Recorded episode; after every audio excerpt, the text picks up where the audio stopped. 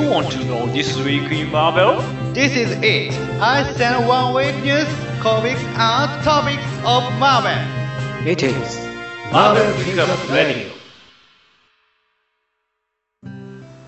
1週間のマーベルということで気になることをピックアップして話していくマーベルピックアップラジオ第145週目ですさあ今週は3人が来てますどうではい。ーす。はい。ルデスが久々ですね先生です。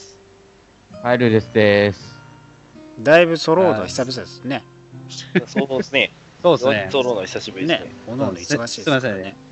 先週ちょっと僕はお盆休みいただいたんで、すいませんでした。あ、4人揃うといえば、なんですか？はいフファンタスティック？4人揃う人がね今週末いますねそうですね。この動画が上がってる頃にはまた別の4人がね一緒になってますねそうです。もう皆さんは絶賛ザ・ディフェンダーズを見てるでしょうからこんなラジオ聞いてないと思うんですけどほんまにな。ほんまに。いや、ほんまにこんなラジオ聞いてるよりか、ちゃんと見とけって話で。ね、ディフェ,、ねディフェンダーズを見終わってこちらに来た方こんばんは どうも、どうも、多分多分えっ、と、土曜日の3時ぐらいかな？そうそうそうそうねまあだから今週はね、えースパイダーマンホームカミングネタバレ感想やっていきますから、はい。もうねもう見てる方はもうもう全員多分聞いてる人見てると思いますからね。もうどんな感想いろいろいろいろあると思いますからそちらもね一緒に聞いていただきたいと思います。はい。えーそして来週なんですけども一週お休みちょっといただきまして私大阪の方行ってきますんで、はい。はい。クロスオーバーとか USJ 行ってきますんで、はい。い、らっしゃいますね。ね皆さんね来たら多分どっかに大阪にいると思いますからね。探してみてください、多分わから呼ないです。び出したら、呼び出探して、たこまさんと握手。ね。あの一週まあお休みいただくんで再来週ですね。また、えー始まっていきますんでよろしくお願いします。はい。はい。はい。ということで最初のコーナーです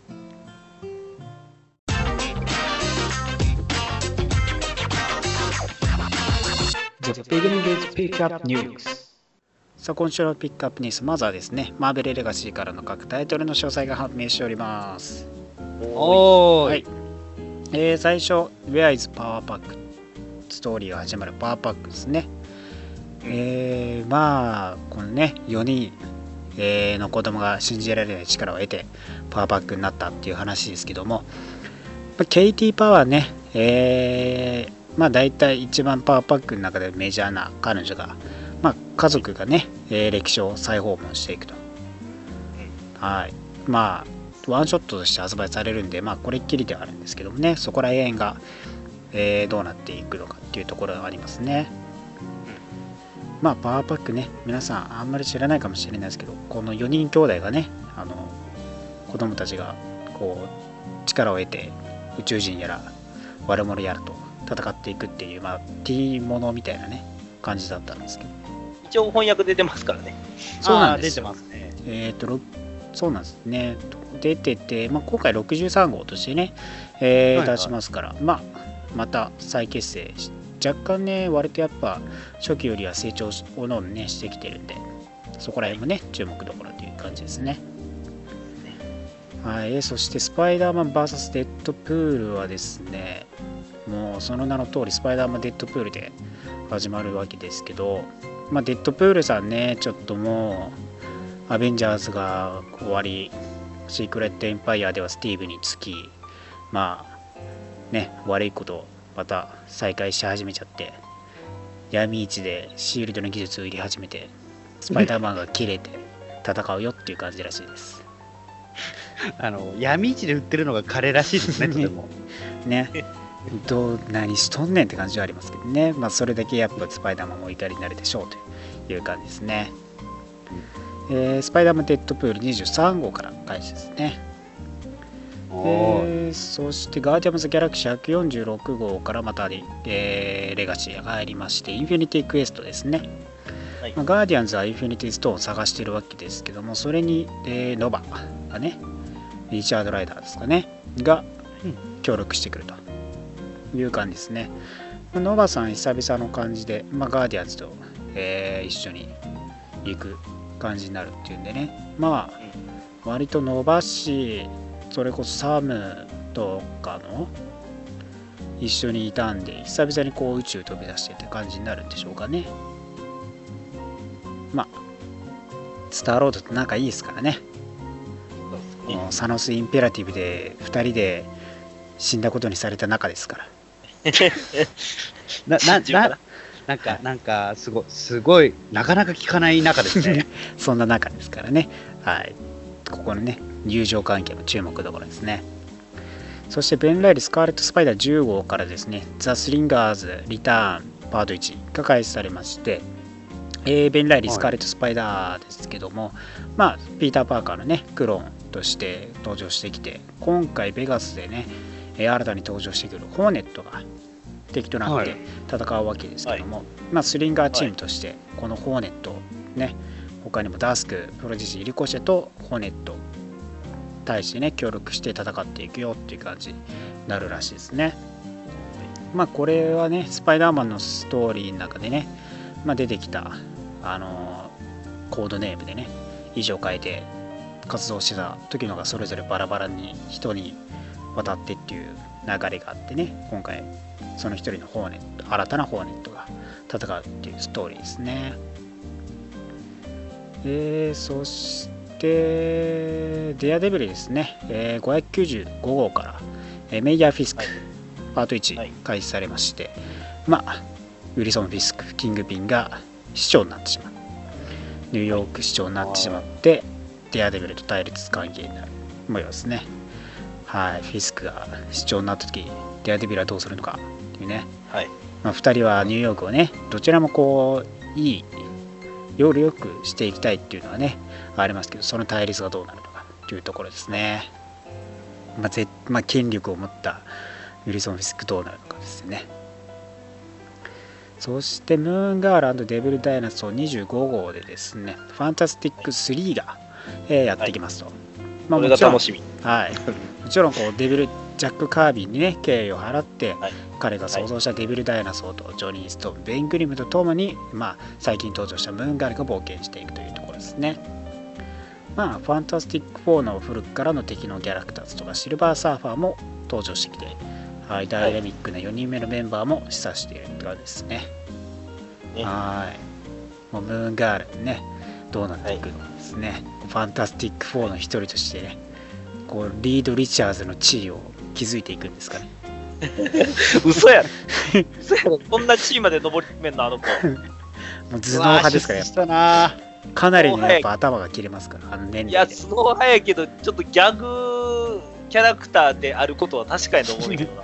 まだティーンでもなってない子供が、もうリード・リチャーズと同じレベルのこう活躍を見せるかもしれないですからね。フランクリンと仲良くするのはまだわかるみたいな。まあね、そのリード、まあ、リッチャーズ家はちょっとね、旅立ったまままだ戻ってきてないんでね、まあ今もしかしてそのフランクリンとの中の地位をちょっと狙ってるんかもしかしてあいつはもしかしてフランクリンとできちゃうのか、最終的に未来。リチャーズの血をあいつは狙ってるのか 待て待て待て待て。どんな思考回路やねん まだティーンにもなってない子に対する、幼女に対する考え方ちゃうぞ、それ。玉残し玉残しにやっとるあいつ玉怖いよ玉残しか？怖いわ。ルネラはそんな子供じゃないですから。もうやめろやめろ。純粋な子ですからね。はいそうですムーンガールとあのデブリナルソン25号からファンタスティック3開始です。はい。えーそして、ピーター・パーカー・ザ・スペクタクラー・スパイダーマンでは297号ですね。えーで、モスト・ウォンテッドとしてですね、まあ、ニューヨーク警察から追われ、そしてデイリー・ビューグルからはこき下ろされる古典的なストーリー入っていくと。はい。まあ、古くからの敵とかね、友人が戻ってくるというところでもね、えーまあ、彼に、彼、スパイダーマンにね、えー特に根に持った、まあ、スーパーヴィランが世界的脅威を起こしていくっていうところでね、まあ、どうなっていくのか。またねいろいろと叩かれたり追われたりする中のスパイダーマンどんな活躍を見せるのかっていうところでの限定回帰ですね。いやー社長だったのにな少し社長からもう一気に、いやいやいやもう社長じゃない方がいいねんって絶対。まあ、こういうのがいわゆるのスパイダーマンって感じでしょうからね。まあまあせやなえーさらにですね、マーベルレガシーから、ね、マスター・オブ・カンフーがワンショットで126号が発売ですね。なのでこちら UFC ファイターの CM パンクがですね、ご脚本を務めるというところで、最近ね、はいまあ多いですね。まあ、ドラッグスの時にも CM パンクがね、えー務めてたんですけど、そういう方がね、結構多くなってきてるって感じですね。はい。アーティストはダリボル・タライッチがですね、務めまして、まあ、彼の武道の経験を生かしたダイナミックな現実的なアクション満載で描いていくという感じですね。はい。シャンチーズ・デイ・オブ・パート1はマスター・オブ・カンフ126号より開始ですね。えーそしてオールドマン・ローガンですね。えースカーレット・サムライパート1が31号より開始されるわけですけども、まあ、はい。えーいつも通りのハンドと、まあ、ハンドをね、えー裏にいるのはゴーゴンとスカーレット・サムライという新たなキャラクターなんですけど、まあ、スカーレット・サムライ女性で、まあ、ローガンとの因縁が長い歴史がある模様なんですね。でまあそこら辺の話とかも何どんなつながりがあるのかっていうところもこのストーリーで明か明かされていくと。一応そんな感じになってますねまあ、えー赤い侍スカーレット侍がねどんな活躍見せるのかっていうところですね。はい。えーそしてシークレット・ウォーリアーズはですね、えーミスター・シニスターがですね、えーいよいよ彼らに接近してくると、まあインヒューマンズに目をつけ始めた、まあ、シニスターさんですけどまあ彼らをね拉致監禁したいんでしょうからね。それに対するまあシークレット・ウォリアーズがどう対処するのかっていうところですね。まあミュータント今まではねミュータントとしミュータントに対してこういろいろとクローン作ったりとかねしょっちゅうやいろんな悪いことをしてきたんでそこにもインヒューマンズに今度は手を伸ばしてしまうと、まあ、誰がはい。大量にクローンを作られるのか、多分クエイクさんから予算されて地震だ地震だっつって集団地震を起こさせるのかなやめてやめて。怖い怖い怖い怖い。ね。地震だっつってねやるのかもしれないですからね。怖いまあこうまあエクストラオーディナリー X メンとかでもねこのサイクロプスを再現したりとかで登場してはいたんですけどもね。またメインとしてシークレットウォーリアーズの方に登場してくるって感じですね。VS ミスターシニスターパート1は8号より開始ですねえーそしてワンショットダークホークさんはですねなんとダークホークのシリーズ22年と5ヶ月ぶり。で復活。のワンショットですけどね。はい。はい。はい。まあこうまあ神秘的なお守りを見つけてね、えーフラタニティ・オブ・ラプターズの一員となった、えーそしてヒーロー活動を開始した、えークリス・パウエルがですねまあそのお守りが、えー盗まれてですねまあそれがラプターズによって盗まれてそれがニューヨークに現れるというところでダークホークがね対処していくという内容になっておりますとはい。はい。ザ・リターンパート1はダークホーク51号開始ですね。はい。えーそして、マーベル・レガシーからのシー・ハルクはナンバリング159号となりまして、えーハルクの古くからの敵、リーダーと対峙すると。はい。はい。まあ、彼はもちろんね、ハルク、ハルク倒すの大好きですから、もう、ガンマ強化されたスーパーインテリジェンスを使ってシー・ハルクを攻撃していくと。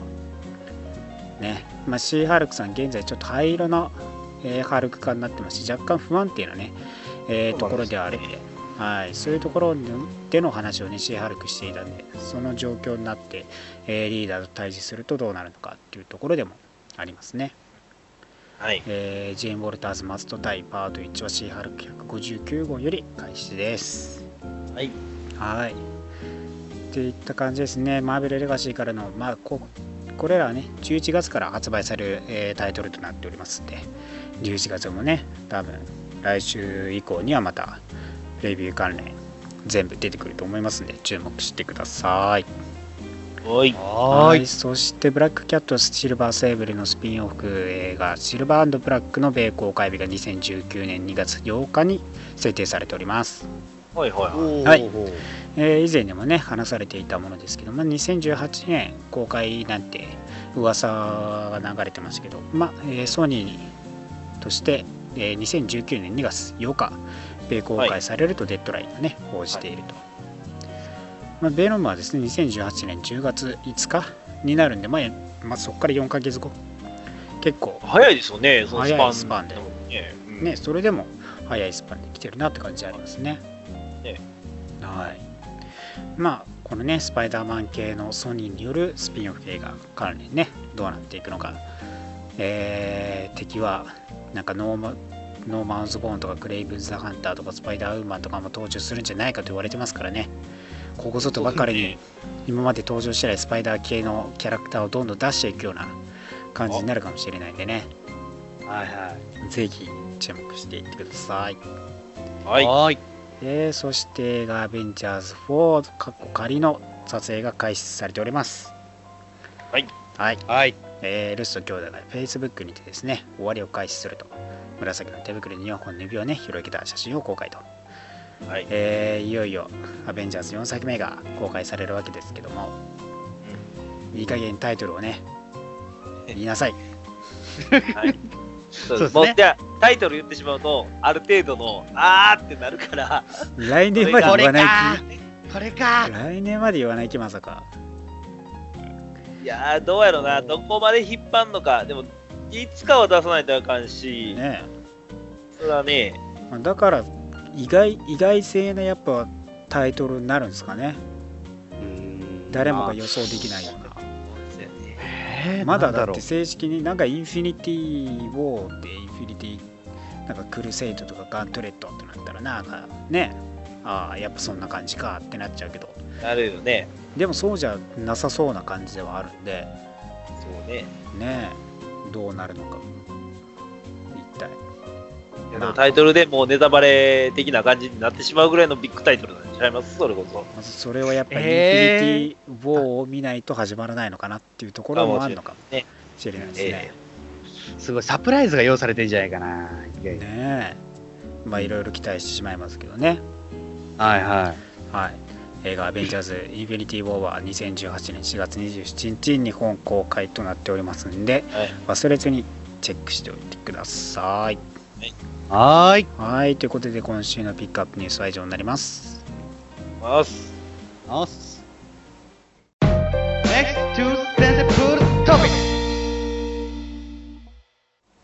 今週のセンセプールの気になるトピックス。はい、どうも、えー、セントピでございます。はい、えー今週、えー紹介したい翻訳本。えー多分皆さんも、多分もう、スパイダーマンで盛り上がってますんで、スパイダーマンのね、新作の翻訳の方をね、紹介したいと思います。えーマーベル、マスターワークス、アメージング・スパイダーマンです。です。ね。ですね。皆さん、買いました？もちろん。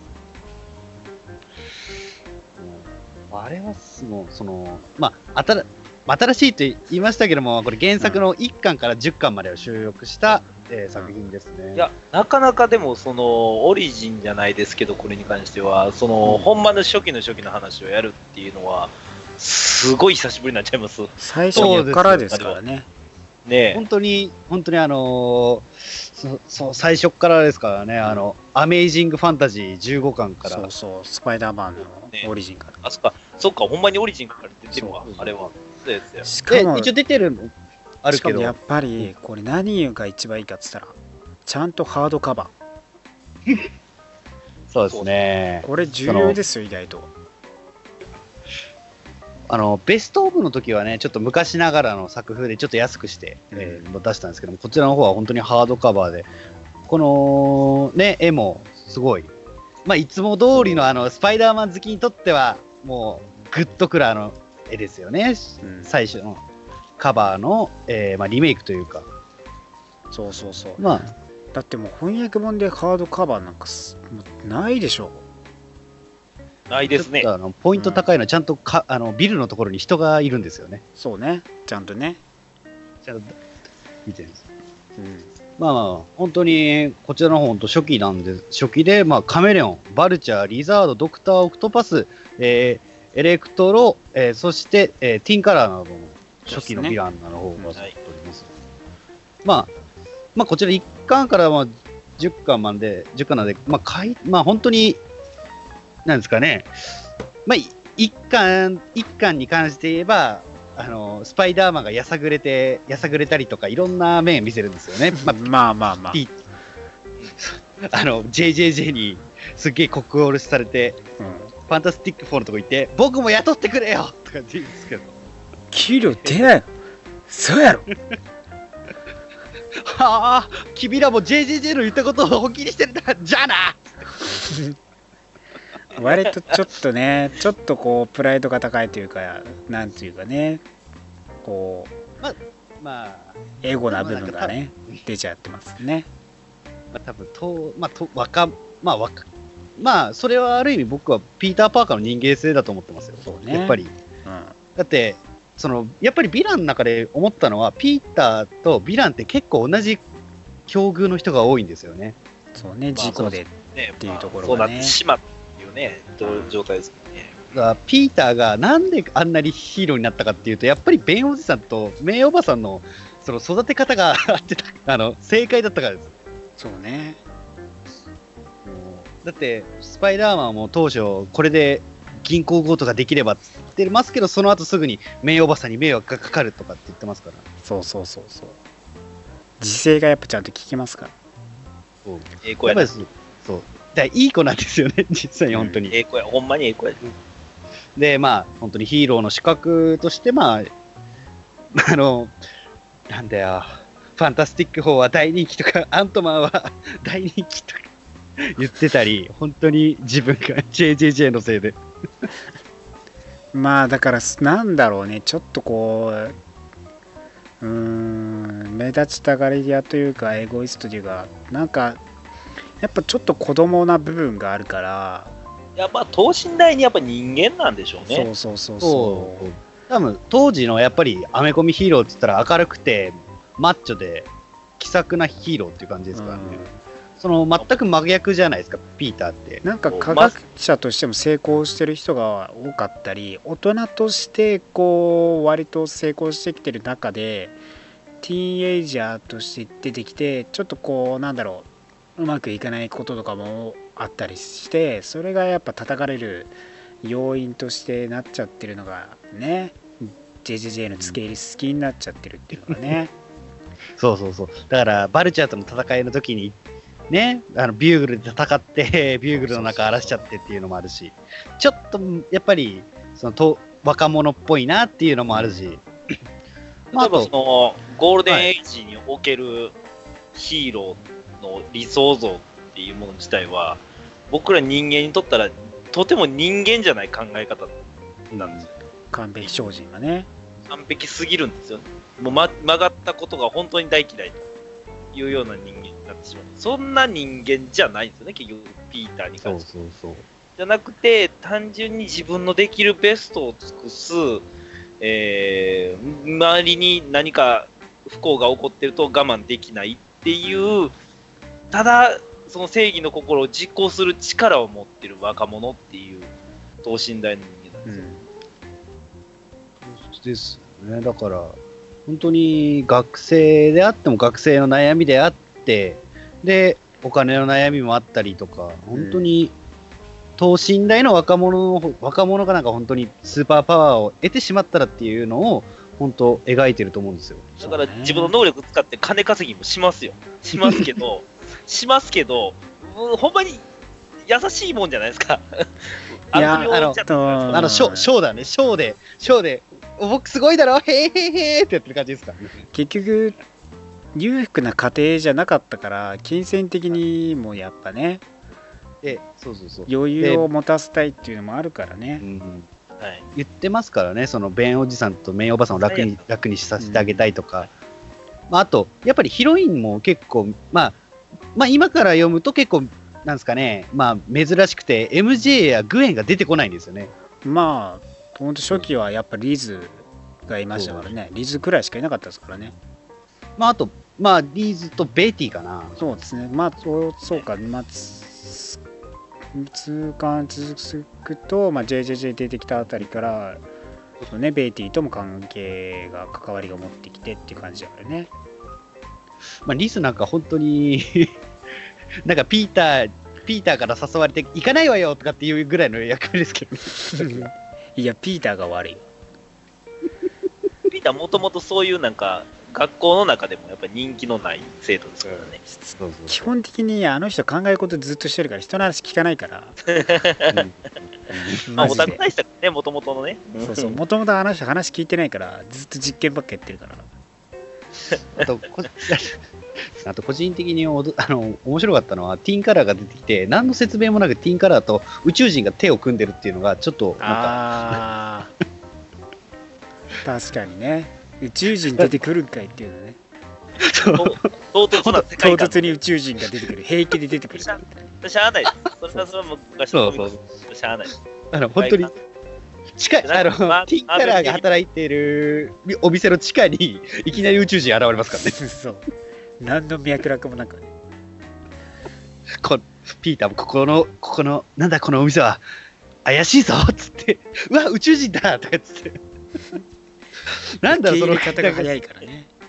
サクサクと進むのがちょっとなんかやっぱ面白かったよ。あでもよくね、その昔のコミックスの話を出た時に僕も思ったんですけど、その結構ね、その見たら分かるようなことを口に発して説明する時が多いんですよね、昔のコミックス。そうそうそうなんかセリフがむっちゃ多いはず。です多い、昔のね、うん。コミックスはね。で今回の役は結構だから吹き出しが割と余ってることが起きて結構省略して分かりやすくしてるところも結構多いと思うんですよね。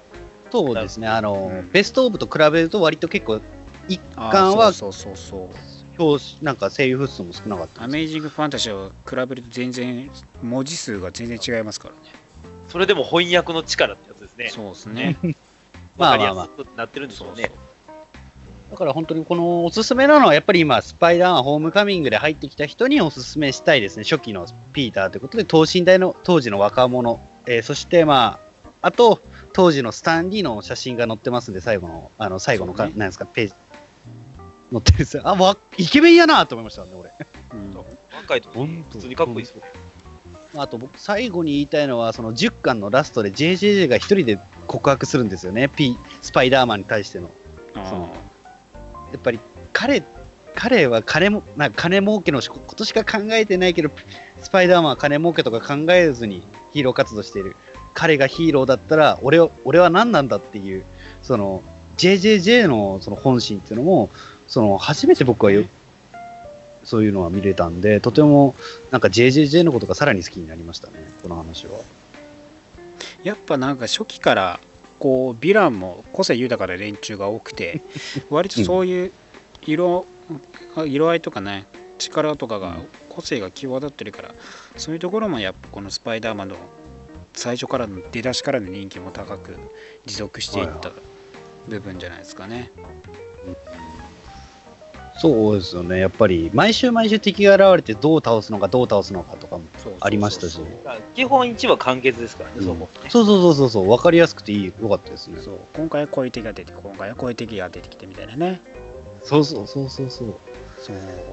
まあそれおいおいね各キャラクターの昔の話とかオリジンとかの話にも結構なっていったりしてますからそういうところがねまた面白いですからねそうですよね。やっぱりこれはちょっとま、このシリーズはちょっと続けてほしいですね。ねやっぱボリューム2もね出してほしいですけどねそうですね。やっぱ続きが気になりますからね、これだけ。スパイダーマン10巻までしか読ま、いや、10巻しかないんかーって。ね本当に敵がね、出てくれればね、いや、でもそれ、すごい数になっていくからね、続きだと思ったら。まあぶっちゃけかなりの数でスパイダーマン自身がかなり数あるんでねやっぱ無理です。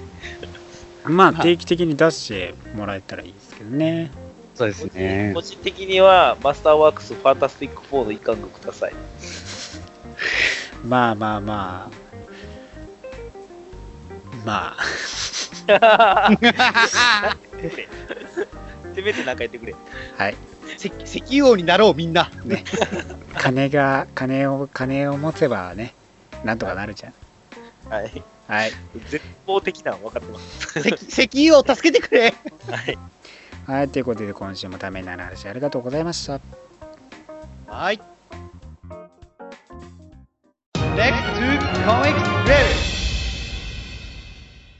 さあ、今週のリーフレビューです。はーい。ははいい、今週、まずは、えーシークレットエンパイアブレイブニューワールド5号ですね。はいはいはい。まあ、今回として、えーまあ、ブレイブニューワールドは終わりというところですね。はい。はい。で、最初の、えー短編はブレイドさんがね、はい。はい、出てくるわけですけど、まあ、ニューヨーク、マンハッタンね、ニューヨークで、まあ、ブラックアウトによってね、黒いなんか囲まれた中で、ブレイドさんが現れるよっていうね、ストーリーでね、まあ、ブレイドさんはですね、子供たちにね、えー笑顔を振りまくためにね、フランク・ブレイドとして現れるんですね。子供たちに笑顔をね、与えるためのおもちゃ。ね、はい。ね、いろいろ遊ばしてあげたりね、して。そうなんですね。絵の具を使ってね、絵を描きましょうっつって、べちゃべちゃべちゃっつって、ね、はい。汚かったりね、食べ物食べたりしてね。はい。まあそんな中、一人のヴァンパイア、えー見つかりますよって感じでね、はい、ブラッドサイヤーがね、現れて、えー初登場の人ですけどね、女の吸血鬼さんですけどね、まああの、速攻やられちゃいますけどね。はい、普通に、まあ、速攻やられちゃうんでね。ここれね、この吸血鬼何が気持ち悪いかってね、あの、えっ、と、子供が出した鼻血すすってますから、えー、あー、気持ち悪い。そうなん後からね、ちょっと美味しいわ、みたいな感じで、後から、あの、鼻血すすってますから。そう、あの、超キモいんですよ。鼻血を出したティッシュですかね、しかも。あそうです、鼻血を出してティッシュをそのままゴミ箱かテら拾ってィッシュゴミ箱拾ってすすってるっていうキモいさ加減ですから。やばいっすね。はい。はい。まあ、そんな感じです。そうその気持ち悪いやつがないね。、ないやね、この話。気持ち悪いブレイズさんと子供の戯れですっていう。た、た、戯れなのか？この話、ほんまに。いるんか、この話。えー続いてはですね、えードミノさんのストーリーですね。はいまあ、はいニューティアン、まあ、ミュータントたちがね、えー集う街で、えー水着美女、金髪水着美女がいますよ。それをね、えードミノさんが狙ってますよっていう、この水着会ですね。ドミノさんと、このね、金髪女性の水着会を暗殺するっていうんでね、はい、撃ちましたけども、えーダイヤモンド化で弾かれて、えー一緒に来ていたミュータントに弾いた頭が当たって、一人死亡。はいはい。はい。はあ、ダメだったぜっていう感じで、ね、エマさんでしたよっていうね。はい。はい。そういう水着会です。なんやねん、この話。はあ、ダメだったよ。なんやねん。助けたーっつって一人、もう一人ね、方を逃げていくんですけど、全然動じてないですからね、さん。どうでもええわ。ただただどただドミノさんの水着ビキニを見るっていう話です。あそうですね。ただね、これ確かに僕大好きです。いや、なんでやねん。スナイパーライフルを構えて、そうそう。あの、胸をもう地面にグッて押し付けてる感じの姿、すごくいいです。はい。やわあーまあね、そういう感じの話でした。はい。はい。はいはい。で、まあ、ブレイブニューワールドを通して話されている ネーマーの話ですね。まあ、今回としては、反ネーアティランでね、反乱が起きて、で、ネイマーさんにね、えーこう、はいアトランティアンたちがね、アトランティス人たちが全員こう群がってくると。で、まあ、囚われていたヒューマントーチ、初代ヒューマントーチとトロがね、助けに、助け出したのが、あの、もちろんね、バッキー、生きていたバッキーだはい。はい。で、まあ、彼、ネーマーをね、えー、旧友のネーマーを助けに行くっていうんで、まあ、えー行くわけですけどもね、えーネーマーさんは手を出さないですね、えー民衆たちが。ね、仲間ですからね、同じ種族ですから、手は出さないですね、絶対。はい。で、まあ、ネイモラがね、えー現れて、戦いをやめろと。まあ、ネイモラは、ちょっとね、こう、自分たち暴走し始めちゃってね自分の意思だけで全て決定して独裁者になっていたとね。でまあ閉じこもって自分の意思だけでこう独裁政治をねやっていたっていうんでまあアティランアティラン人たちはね反乱を起こしたと。まずその失敗をねちゃんとネーマはね理解してまあその独裁的なね、えー感じをやめると。いうところでこの反乱も終了して古きね仲間たちに感謝しつつ終わりますよっていうストーリーでしたね。はい。この話しかいらない。という話の短編集の「ブレイブニューワールド」でした。ここからまあ続いてって、そうですね、バッキーの話になってるんでしょうね、前のね。そうですね、まあ、シークレット・エンパイア、えー8号の方にもね、つながっていくっていう感じではありますね。はーい、という流れがありまして、えー来週本編い。よいよね、9号、そして再来週は10号で完結いたしますんでね、再来週までお待ちいただければと思います。はーい。はい。そして、ジェネレーションズ、ザ・ベスト1号ですね。はい。ザ・ベスト1号、オーリギ・ウルバリンとウルバリンの話ですね。いやー、これはね、待ちに待ってましたと言わんばかりですよ。はい。もうダブルウルバリンっていうのは、やっぱこう、もう見ることはほぼないわけもう今はね、そうですね。貴重な体験としてある中で始まるわけですけどもうねこれは本当にいい話なんでねぜひ読んでほしいんですけど、やっぱ読んでほしいんで言うのやめます。で、言って言ってこれ本当にいい話なんでちょっともう言うのやめます言えよ。本当に言わない。待って待って待って待って言え言え。言います言います。はい。あのまあ、えーいつも通り東京日本でね日本の東京で、えーウルバリンさんローガンがハンドと戦っていると、まあ、そこにね、えー窮ローガンの窮地に現れたのがもちろんローラちゃん。だったわけですね。はい。まあ2人は瞬時にね共闘して、えーハンドたちを倒していくと。ね。でまあねローラさんとローガンでねハンド全員倒したわけですけどもローランね背中にあの刀が思いっきり刺さったままみたいなね。そうなんですね。ねはい。そう。え何？ってお前そう剣刺さってるぞみたいな抜いてみたいな。そうそう。あ抜いてみたいな。オッケー。っていうかねブスッってね。あっ！つって抜いて。ありがとうっつって剣刀を受け取ってそのままね刀をね一人生き残ってたハンドにねあの思いっきり投げつける。当たらなかったですよね。そう。でまあ当たらなかったんですけどね、まあ、布のね帯のところ頭のねあの帯のところからこう当たってそれがね、えーち取られてねちぎれて。まあ匂いで終えるから大丈夫っつってね、はい。ローがお前ミスったぞみたいな感じで言うわけです。匂いで追うからっつってね。もうねローガンさんもねあの剣とか思いっきり刺されまくってますからねそれを抜きつつ襲われてる最中、完全にあれですからね、あのーえー侍の時と同じ。あー鎖付きのねナイフをあの刺されてね引っ張られるっていうね。引っ張られる感じ、何本も刺されて、引っ張られてる。止められる感じがねすごいありますね。でまあなまあこうね何しに来たの？お前なんだ？みたいな感じなわけですけど助けに来たと、で名前は？って言ってローラってオッケー俺ローガンって言ったのにいや知ってるみたいなね。そんな簡単なねこうやり取りもうそっけないというかね。はい。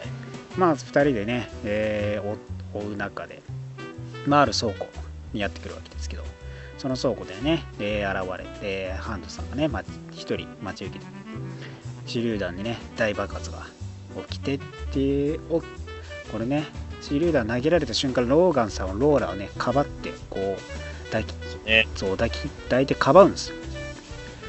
でね別に助守らなくても私大丈夫だったのに。っていや分かってるんだけど本能でねっていう感じで。本能でこうローラをね守ってしまうっていうのがね。そう。なんですよ。ね。は、は、父親心みたいなね。ねまあわこれローガン自体は分かってないんですよこの彼女のことはね。なんですけど、まあ、瞬時にね本能で人を守るっていうのがまたローガンらしいっていうところがね。ただその後数ページにわたって、ローガンずっとハゲ頭のおっさんに まあ焼けちゃってるんでね。あんな簡単にすぐ あのフィーリングファクターで治ってたやん。いやいやいや、まあまあ、そのそれはまだね、その数ページはまあ、ほんまに、数分の話だほんの少しの間そうそう。あー、そういうふうな話か。はい。で現れたねこうおっさんね。えーこうハントをねどこに向かったかっていうのを聞き出してであるこう飛行場にね、えーやってくる、まあ、コスチュームはね2人ともボロボロになっちゃったんで黒いなんつうんですかねこれね。若干こう中国中国っぽいんですけどね。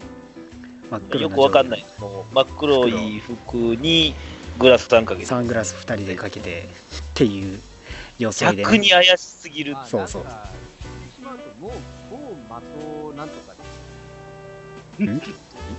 ああ、なるほどね。あの、あ、某マト、マトリ、マトリなんとかってやつね。ボンバトリなんとか。ネネオと、ネオとトリニティみたいな感じ そこまで言うとちょっとバレるからやめよう。まあ、このね、飛行場、東京から近いって言ったら、まあ、羽田ですかね。まあ、えー金属探知機くぐり抜け、思いっきりローがな鳴り、それを意にも介さず、飛行機に乗ったぞっつってね、ガラスからバリーンっつって、それに対して発砲する、日本ってこんなに簡単に発砲したっけなっていう。まあ違和感はありますけど、まあ時代が時代なんでね、超人ばっかりなんでこういうこともあるでしょう。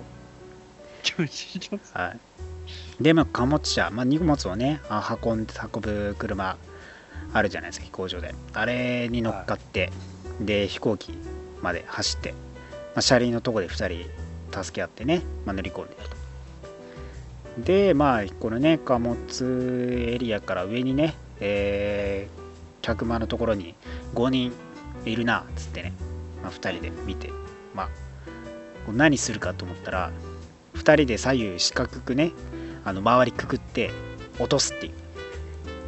これね、意味わかんないんですけど、なんでこいつここら辺に固まってたんですかね？ね、この5人がちょうどね、しっかり固まってて、部屋の真ん中にね、そう2人で、2人でね、5人で5ね人、で固まって狭て狭そうに固まってる意味がわからなかったそう四んですけど。角で爪下から四角でくり抜いて落とすっていう。ねでまあ倒した後に、えー、これね首謀者は誰だったかっていうともちろん、はい。セイバートゥーですはい。はいクリードさんだったんですねまあこうアキコをねまあえー、みんなが知ってる名前だとアミコですよね。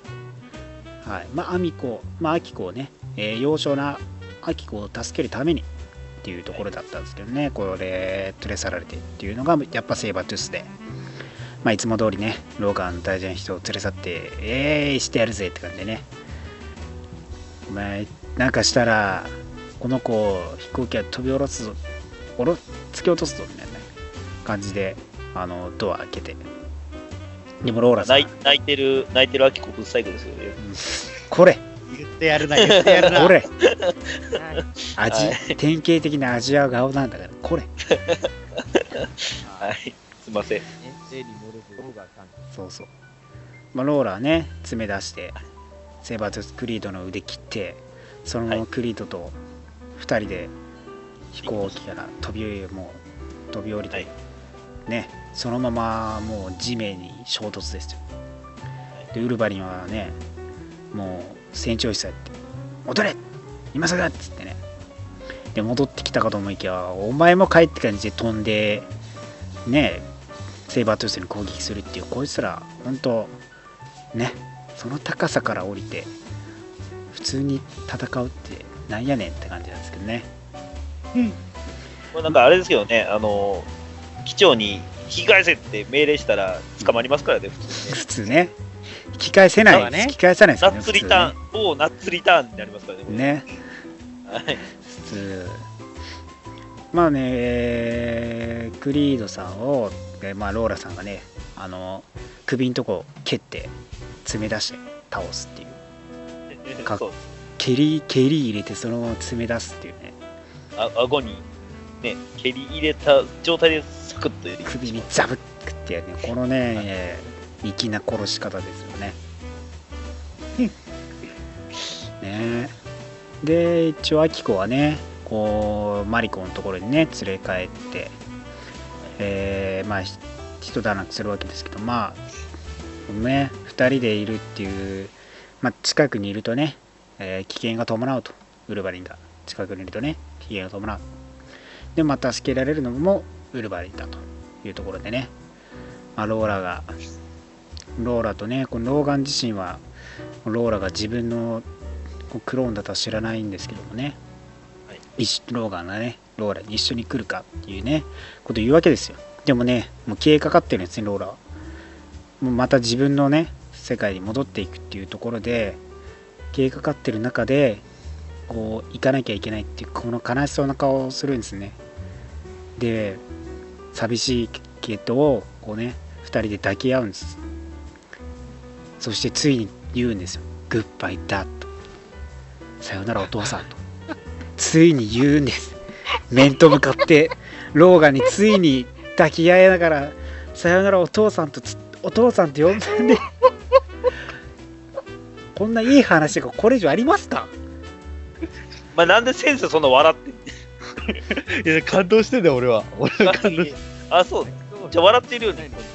いや、なんかね、やばい。やばいね、これ。こんなにいい話がありますかっていうもういや本当にいやーもうダメよこんな時を超えこんな話を書くそう書いちゃう。いや、ほんまに。いや、正直映画、映画化決定ぐらいの感じ本ですけど。当ですよもうだから これをあの映画のローガンを見た後にまた見てほしい。いや、マジでマジで。そうそうそうですね。で映画のはいローガンを見てそのねだからローラちゃんが成長した後に時を超えてこうお父さんに会いに来てこう呼ぶのがねたまらんのですよある意味いや、綺麗な話ですよ。本当にこの話ですよジェネレーションズザ・ベストブルバーいい話本当にいい話でしたうアキコはブサイクですけど。るせえようるせえよお前お前もお前足首に足蹴り入れてそのまま罪出すぞ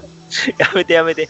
やめてやめて。やっぱなんすかね、ロローラとやっぱローガン、いやーもう最後がもう、その最後はずるいいやな。本当にいいその終わり方でしたよ本当にはいねですね。二人ともあの最後のシーンとか、二人ともキャンプっていうところがね、また。確かにそうなのかな。っていう。らしい、なんか、あの、なんでしょうね、その、ウルヴァリンの姿という感じですよね。似た者同士感がね本当出てます。ウルバリンって感じでね。いやの後に、あの、兄弟の、ね、姿が見せられるのがまた粋だな。ああそうね。事故をそのオリネ・ウリバリンレガシーでね。まあダーケンとローラちゃんの話になってくるんでね。そこら辺もね。あれですけどいいですよね。お父さんとの交流から兄弟交流みたいな感じになりますからね。いや本当よかったですね。ぜひこれは一回読んでみてほしいですね。はい、はい。さあそして「ザ・アルティメッツ200号」ですね、えー今回で終わりとなるアルティメッツですけども、はい。えーまあ、壮大な話になってまして、えーこうメーカーが、えー動き出して、カウンターアースでね、はい。えー動き出しているわけですと。で宇宙ではファーストファーマメントと呼ばれるですね、まあ、最初の宇宙の実態ですね、今は、えー今のこのマーベル・ユニバース自身は8回目の変貌を遂げている宇宙なんですね、はい。なので ISO8 ができていると。8回目の宇宙の変革によってできているわけですね、まあ、それがシークレット・ウォーズで8回目の変革を遂げた世界。っていうわけですね。でその最初の宇宙の実態のファーストファーマメントが暗躍しだして、まあ、全てを滅ぼそうという流れになってるわけですね。それに協力しているのがメーカーというところですね。で、アルティメッツがですね、メーカー対峙しているというところで、メーカーさんはついにね、えーオリジナルのアルティメットユニバースのアルティメッツを呼び出した、生みだ、まあ、再び作り出したといった過言ではない感じになるわけですね。まあ、それがハルクと、えーギャップ、ワスプ、えージャイアントマンとアイアンマンだわけですね。で、まあね、えーハルクさんね、えーメイクっていうか、まあ、アルティメット、このね、古いアルティメットメーカーによってね、よし、じゃあ、攻撃しろっつってね、アルティメットを倒せっつってやるわけで、まあ、このハルクさんね、ブルーマーベルに、あの、顎一撃でダウンです。さすがブルーバーベル強いな。相手が悪すぎた。アルティメッツはアルティメッツでもちょっとパワーエネルギー系の超強いパワー系が多すぎて。はいはいはい。一撃で倒れてえ？ちょっと待って。ハルクっつってねジャイアントマンがねえ？これ勝てないんじゃね？みたいな感じで見て。るえ？ハルクお前はそういうやつだよな。え？ちょっと待って。ハルクえ？みたいなえマジやられたっすか？みたいな。普通にあのパワーで負けてますもんねんパワー負けしてるんで。ジャイアントマンの方が弱いですもんね、パワーそうなんですよ。でまあアルティメッツとねこの、えーアルティメットユニバースのアルティメッツとの戦いになるわけですけども、まあ、ジャイアントマンもねキャプテン・マーベルに、えーでっかい顔をねワンパンされてやられ。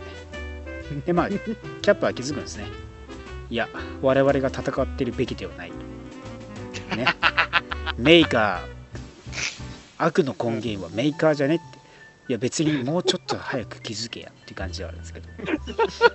じゃあなんでちょっとミミスアメリカと戦ってみたいな。そこはちょっと見せたかったんからアメリカの同士の戦いみたいな。逆にもしかしたら、その裏切った感じになったわけじゃない？と思うん。そうですすね。あのメーカーに対して裏切った感じです。復活させてもらってるあのもうだもうこう勝てへんから裏切ろうみたいな感じじゃそない んなやめろやそんなやめろ。心の奥底の心境なわけない。違う違う。キャップはそんなんじゃない。戦って、戦って正義の、せあ、でも、でもアルティメッツのキャップか？まあね。まあでもねこのキャップ反逆まあねある意味はい。メーカーを裏切ったわけで一瞬でね、えーパーンと消されちゃって。でワスプもお怒りになるんですけどメーカー自身は逃げてしまうと。結局まあアルティメッツ同士が手を組んでしまったんでねそのまま逃げて、えーしまうっていうところでまあこのね、えーメーカーはこのファーストファーマメントに対して力をね供給するようなえーことをやっていたわけで、まあ、その、えー力がねなくなってしまったわけで、えーいよいよファーストファーマメントの力が弱まっていくと、はい、それはメーカー自体が弱体化したってことなんですか？メーカー自体が弱体化したわけじゃなくてえ？それを制御する力がなくなったっていうことぐらいの感じですか？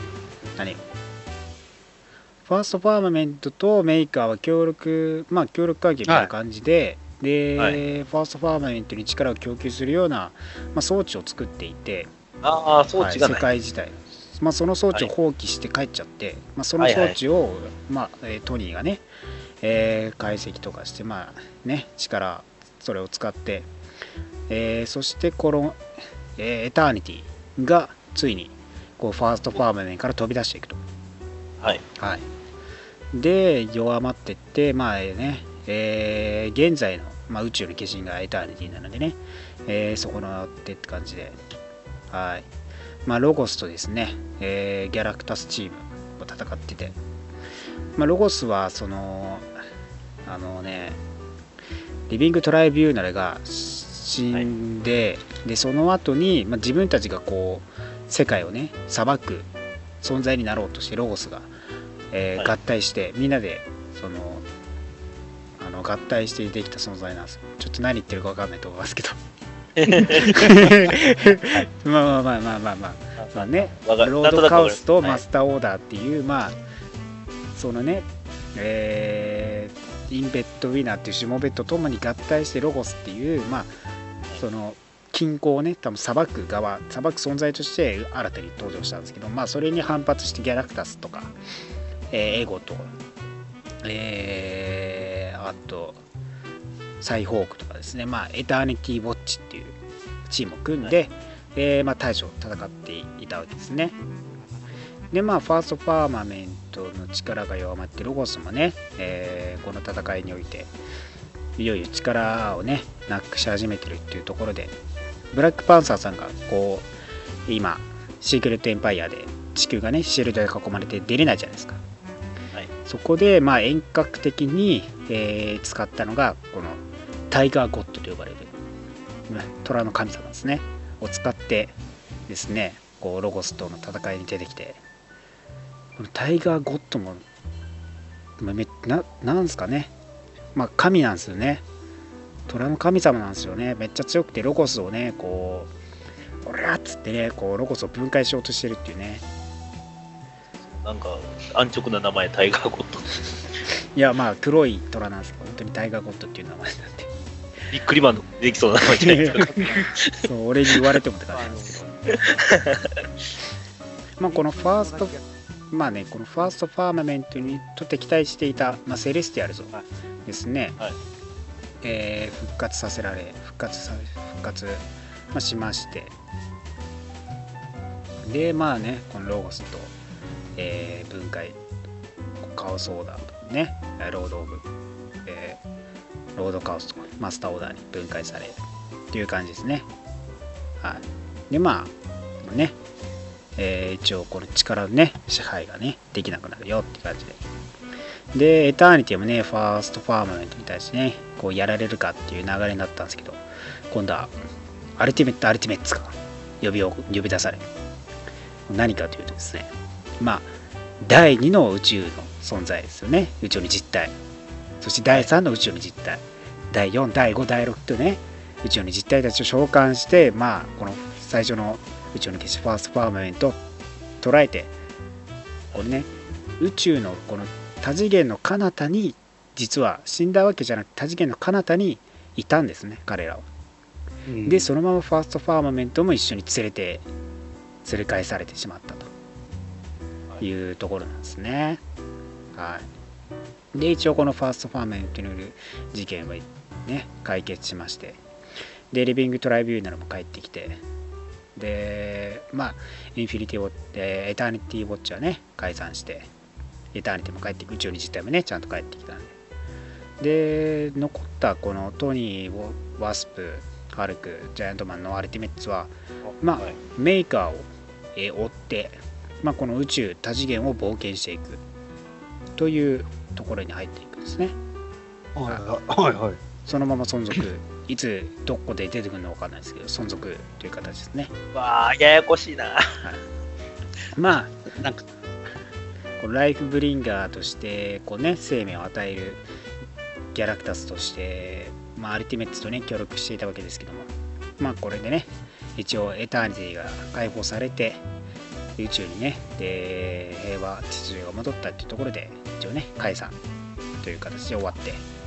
まあでも彼らは永遠の友達だっていうねギャラクタスの言葉で終わると。はい。というところでアルティメット100終わりですね。ななんえピブのクズエピソードないの？いや別にワンキャプテン・マーベルでワンパンで倒されただけなんで何を物足りなさそうに。何を物足りなさそうにでも、何を求めとんねん、お前本当だよ。なんかあの、予期されてたものよりは全然荒れてないですね、うん。本当に。うん。ね。てっきりもっとくクズクズ側のピブだったからな もっとクズまあそ結構壮大な話やってんのに、完全にシークレットエンパイアに隠れてしまってるのも申し訳ないですね。あれそれね まあだいぶねこのアルティメット自体がこう壮大なね話になっちゃうなってたんでね。割とこう難しいなんか分かりづらい宇宙の話にはなってるんでね。好きな人はもう好きな好。きなもんとこでしょ好きなんですけどね。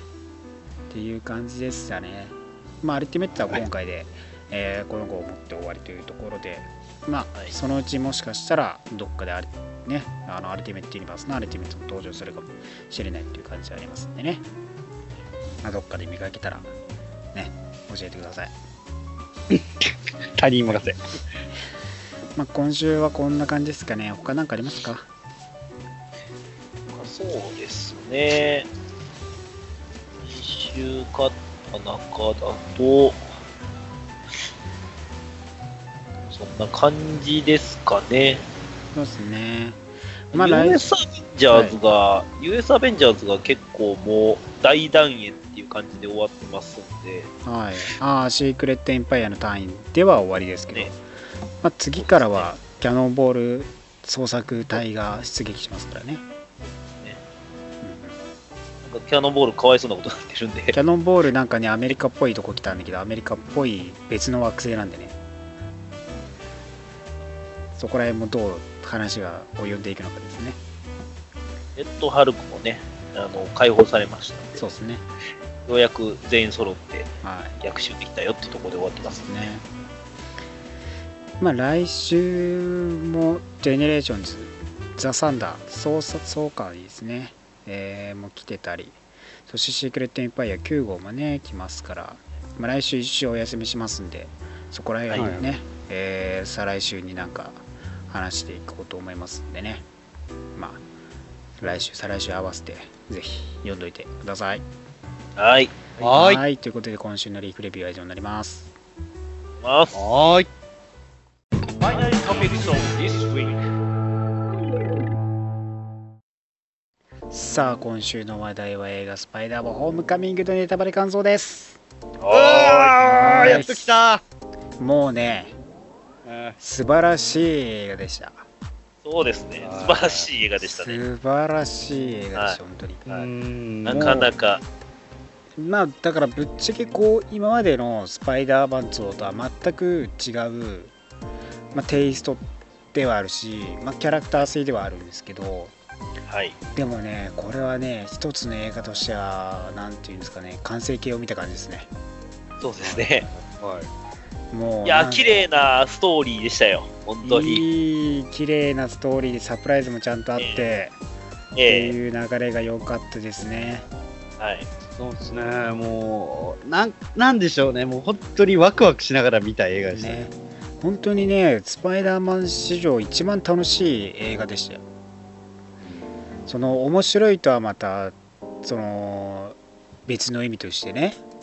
そうですね。うん、やっぱ、ね、非常にポップな映画そう。やったと思うんですよ。見。てて本当に楽しくなる映画ではあって、それが今までのスパイダーマンってやっぱ違うしやっぱ決定的に違うのは割と一人で抱え込んでってこういろいろと積もっていたのが今回は何ですかねティーンっていう部分もあるし明るさを前面に出すためにやっぱ存在支えてくれる存在がいるっていうのがだいぶこのね他のスパイダーマンとは違うテイストにさせた理由だ原因だと思うんですよねそうですね。あと、やっぱり、そのね、椅子に座ってる人がいるからね。そうだから チェアマンがねそうチェアマンとトニー。トニーが いるおかげでこれはね全然その良くも悪くも全然違うスパイダーマンなんですよそうです。全くあそれこそコミック読んでる人とかからしたら全然やっぱスパイダーマンとしとしては多分本当に見たことないようなね感じになってますから。そうですね。こんな明るいハッピーな感じのスパイダーマンなかなかないんでね、そうですね。なんかまういや、僕はね、僕は常々その、スパイダーマンのこ話になると言ってたのが、そのピーターは不幸じゃないとダメいう話をずっとしてきたと思うんです。うん。はい、はい。そう今ね、回そんなに不幸じゃないんですけど、うん。僕はすごくスッと受け入れれたんですよね。やっぱ、うん。いやー、なんすかねこのやっこの感じはね。スパイダーマンなんだけど本当に苦労っていう苦労今まで本当スパイダーマン像とは全然違うんだけど、受け入れやすい、本当にねいろんな人が見ても楽しめるスパイダーマン映画になってるんですね。はい、はい、はこう言っちゃあれなんですけど、やっぱりその、苦労というか、やっぱりその、不幸みたいなことっていうよりも、自分の幸せを諦めて、このヒーローの道をどんどん歩んでいく姿っていうのが、うんこうちょっと見て、少し心を痛めるなってところはあったんですけど、でもそれでもね、やっぱり展開が本当に早いんで、うん忘れてしまうんですよ。。やっぱいいですね。すごい、あのー、なんでしょう、場面の切り替わりすごく早いんで、そうそうそう、はいはいはここら辺もその疾走感ありましたし、なんか本当にティーンならではのこう学園ものとして主体でやってる感じがまた今までと全く違うしそこら辺の話として笑いの取り方とかもこう明るいフレッシュな感じの笑いの取り方あでもあるしはいはい。本当にね万人受けできる今までとは違うスパイダーマンとして確立できたんですけど、ね。まあでもねこれはスパイダーマンだけの魅力じゃなくてこう敵のね、はい。バルチャーのこの魅力もねやっぱでかいと思うんですよ。それはそうです。ね今までのっていうのはやっぱ、はい頭がおかしい人しかいなかったんですよ ほぼほぼほぼ頭がおかしくなったいや、ぼ人ばっかりなんです僕もね、僕もその、だから、ヴィランの使い捨てっていうのを示唆してた部分っていうのはあったんですけど、今回、バルチャーに関しては、それこそ、もう2度も3度も楽しみたいキャラクターですよね。あれは良かったよ、本当に。バルチャー、いいいキャラクターだった。いいキャラクター。マイケル・キーこういうことを、うんあ、ごめんなさい、どうぞどうぞ。マイケル・キートンが演じてるバルチャーはもうね、はいそのマイケル・キートン自身の演演技も相まってすごいいいヴィランになってるんですけどそれがなんでいいかっていうとやっぱ本当に全然狂ってる人間じゃないっていうのが一番共感性を生むんですよねそうですね。今までのってグリーン・ゴブリンとかゴブリン・フォーミュラで狂ったり人工知能に侵されて狂ったりまあ割とサンドバンぐらいしか狂ってないのがいないレベルで本当にみんなリザード化して狂ったり電気で狂ったり スパイダーマンの結成打って狂ったりしてたわけじゃないですか。みんなクレイジーなやつばっかりだったん本当。クレイジーになってばっかりだったんですよ。今回の全然狂ってなくてむしろ現実主義。うん。だでって言ってましたもんね、その作風で、そのそういうヒーローたちと関わらなかったっていうのも。そうなんです。そこが一番重要なところで彼はやっぱブルーカラーでね訴求業としてでニューヨークの決戦の後始末として解体業者やったりしててでそれをダメージコントロール者でね奪われてトニーと、まあ、政府が組んでやったダメージコントロールに奪われて職を失うと、まあ、そこが一番重要な部分でもあるし彼がなぜそこの非合法なねあの武器の売買密売に走ったかっていうところではやっぱ彼は決してアベンジャーズとかトニー自身を倒そうとしていることじゃないのが一番重要なんですよ。決してそこはそうトニーを殺してやろうとか狂気に走ってるわけじゃなくて現実として金を稼がなきゃいけない。で自分たちを守るために家族。家族を自分たちの関わっているその職員みたいなね人たち仲間たちを食わせなきゃいけないっていうんでまあ身近にあった手を出してしまったのがその武器の密売下売りとかのね技術を使った武器の密売だったと。いうところがやっぱやってることは本当に許されないことであって、許され間違った道を歩んでるんですけど、まあ、結局の目指してるところは、まあ、正義側の人間とほぼ同じなんですよ。まあ近い部分もあるし、幸せ、幸せになりたいというところだけなんですよ。誰もが経験する可能性もあることなわけですよ。まあ、中小企業弱い企業があって大企業がドンと出てきて仕事全部奪われていって路頭に迷ってしまうと。じゃあどう金を稼げばいいかって言ったら非合法の方法しか、まあ、手短になかった。それでやっぱ家族もいるし子供もいるし飯を食わさなきゃいけない。っていうところで手を出してしまうわけですよね。で決してやっぱアベンジャーズトニーとかには見つからない関わらないように密かにそれを行っていくと。彼らに関わったらやっぱある意味非現実的な連中と関わったらもうそれこそ終わっちゃうんですよね。はい。囚われて、はいはい。自分たちの仕事もましましてや家族もね路頭に迷うっていうのをさせないためにやっぱやってるのがね一番こう敵スヴィランとしてでも感情移入がしやすくて魅力的なキャラクターになっているんですよね。そうですね。だから、そうですね。一つ一つの、だから、まあ、その、やっぱ8年前って考えるとあれが、やっぱ本当に、あの、ね、子供を育てなきゃいけない時期だろそうね。うでしょううし、んそっからのね、敵としてなっちゃったっていうのがまたね皮肉ではあるんですけどね。そこがねあのーやっぱいいとこですよ、うん、あそのバルチャーのその魅力をこんだけ語ってたりするじゃないですか。うんでも、やっぱりその一番すごいなって思うのが、そのバルチャーの魅力を構成で見せてくるところなんですよね、やっぱり。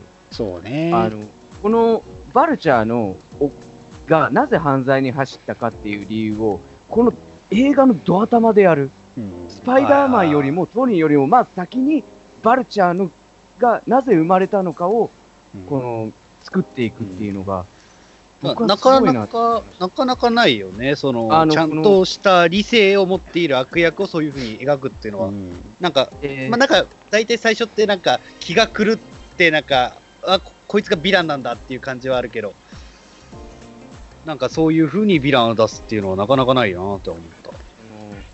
いわゆる、まあ、こう言っちゃなんですけど、多分バルチャーって悪党としては描いてないと思うんですよ。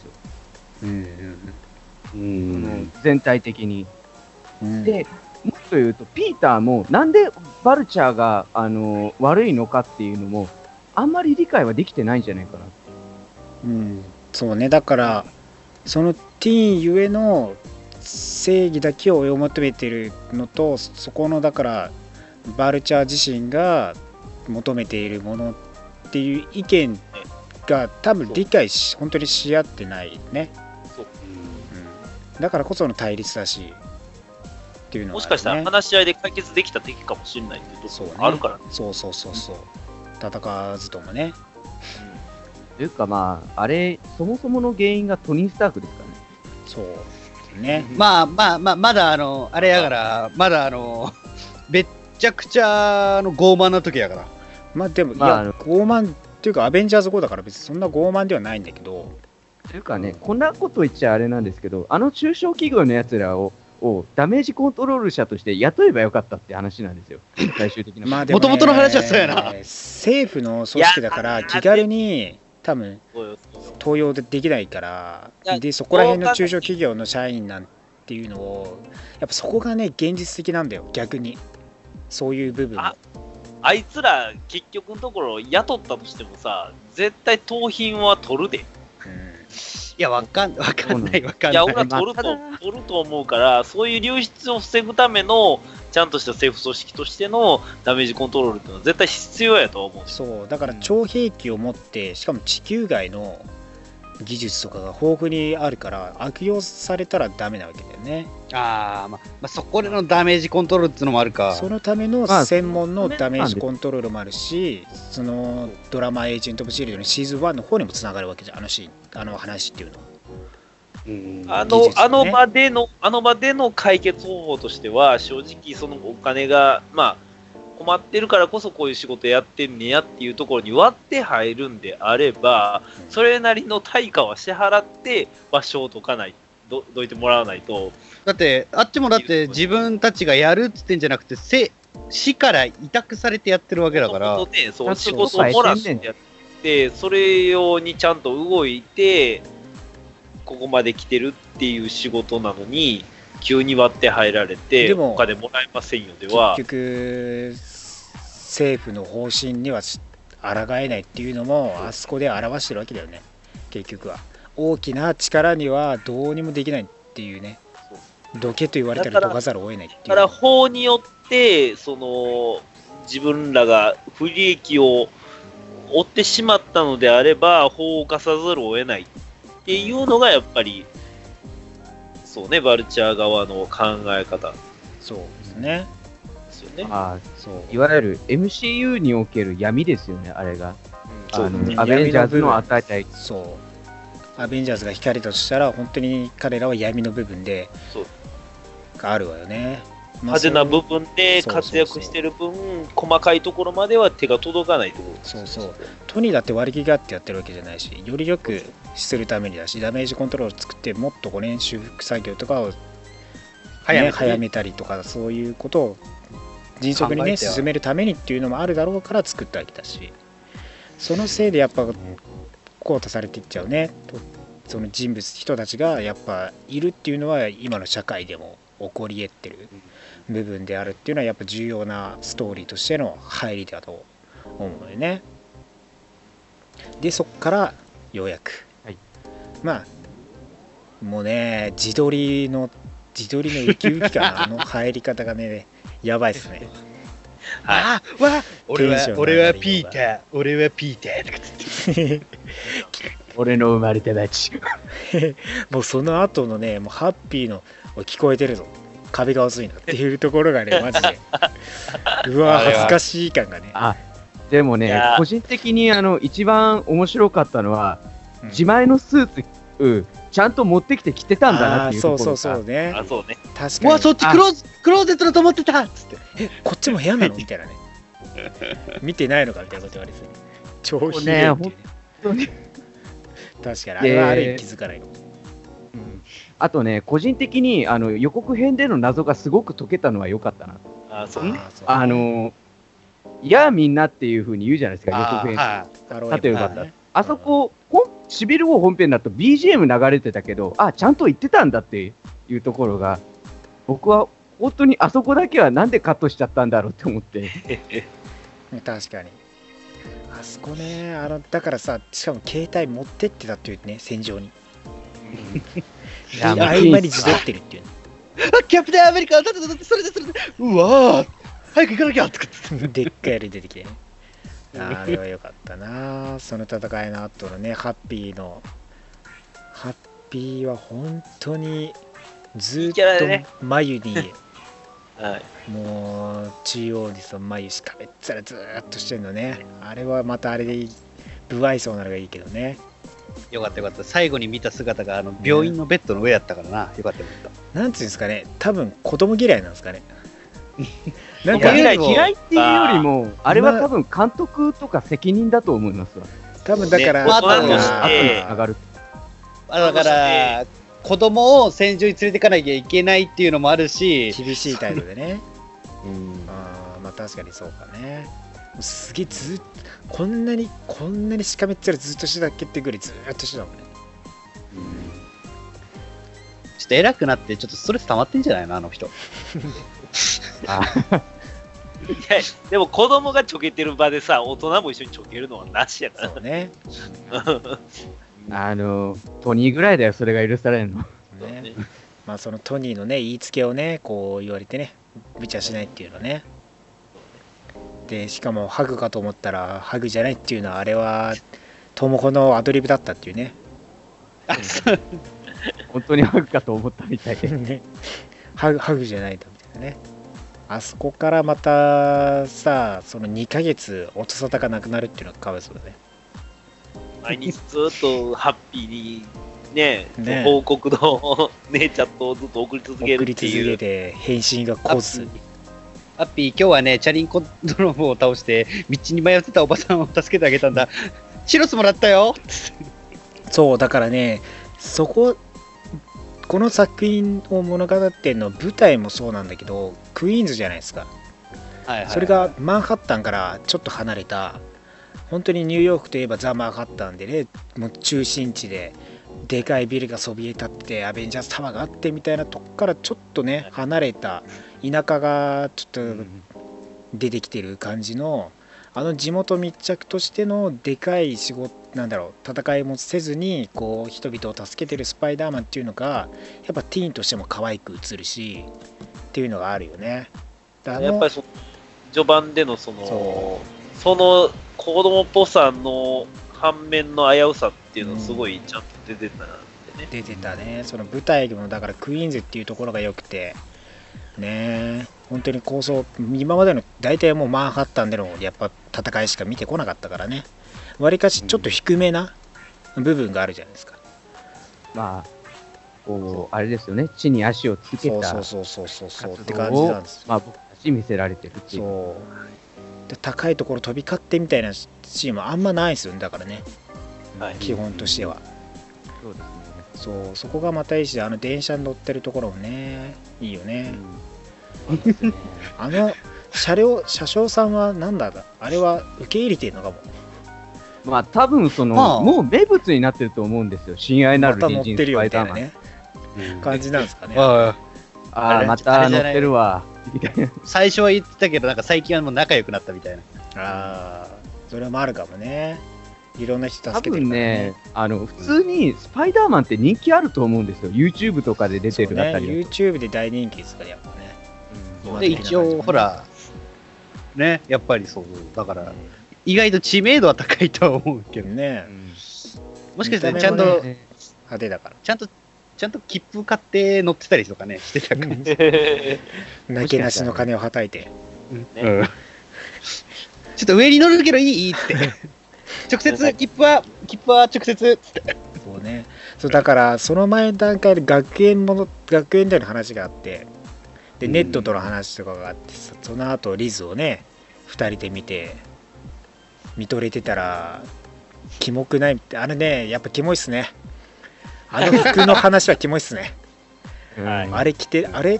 上新しいやつ着てたっけ？前。いや下は前履いてたけど上は新しいやつだって言ってあ、いや、上は前着てたけど、下は新しい、下が新しいやつか。そうか。そうそう。って言っててミシェルにもう遅いって言われてるのねやっぱキモいっすね。さすがあれね自分たちが言う前にだいぶキモかったですからねあれね。いやあれね、ほんとね、あのー、ほんとね、に、まだティーンだから許されるわけであってあれ大人でやってたらやばいっすよ。やばいっすね。でや、ばい。そのね、ミシェルもミシェルでね、一人だし、なんで話しかけてんのっていう。ミシェルはねミシェル、いや、ミシェルの話はむっちゃしたかって、ミシェルむっちゃ好き。ミシェルあのキャラクター。ミシェルってだっいいてよ。あれ学内ストーカーでしょ。だってもう、あれだよね、もう、だって多分、彼のことをね、追ってるよね。ず追っとピーターにくっついてるじゃん。一歩一歩離れて。うん。けど、あの、え、むっちゃ変なやつやん。むっちゃ変。ミシェル。変なやつ。めっちゃ変っていうか、普通に、ある人から見特定の、なんだろう、要素を知ってたら、あ、これ、あれだわ、みたいな感じじゃないですか、本当に。うんいや、まあ、あれですけど。まあだからずっと皮肉しか言ってないですからねうん。人あの、ねうんあの、なんやろ、その、ふ全然そのストーリーには正直、いなくてもいても、あんま変わらまあない。絡んでは直接絡みはないですからね、なのに、あの存在感ってすごくないですか？あの存在感によって学園になんかちょっとやっぱスパイスが与えられてあありますよね、そね。る。ところがあってまあ確かにいなくても話は全然成立してるんだけど彼女がいないとちょっと物足りないなっていうのが絶対ね湧いてくる要素であるんです学園生活の中で。すごいそこがコミカルな部分でもあり、そう彼そうそう。彼女のその存在感いるだけで何か雰囲気が変わるようなところそでもあるし、で最終的に彼女、まあ、あれじゃないですか、その部長になったじゃないですか。うそううん。なんで部長になんねんっていう話もあるんやけど、まあまあ、うん。それで名前もね、結局 MJ っていう名前が出てきてね。ですからね、うん。そう。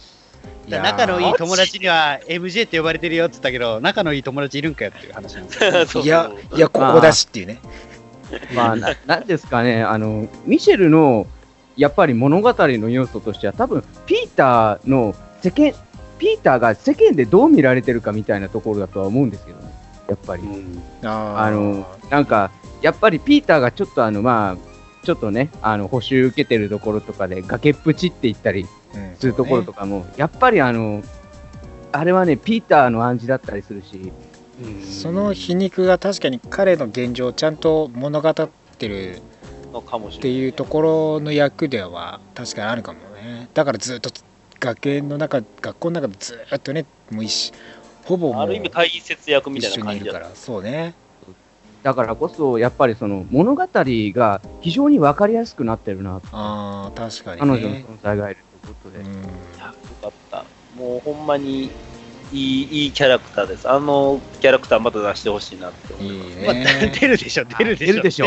MC 出なかったらもう。出るでしょ。いやいやいや、もうダメだろ。もう出さないとダメですけどね。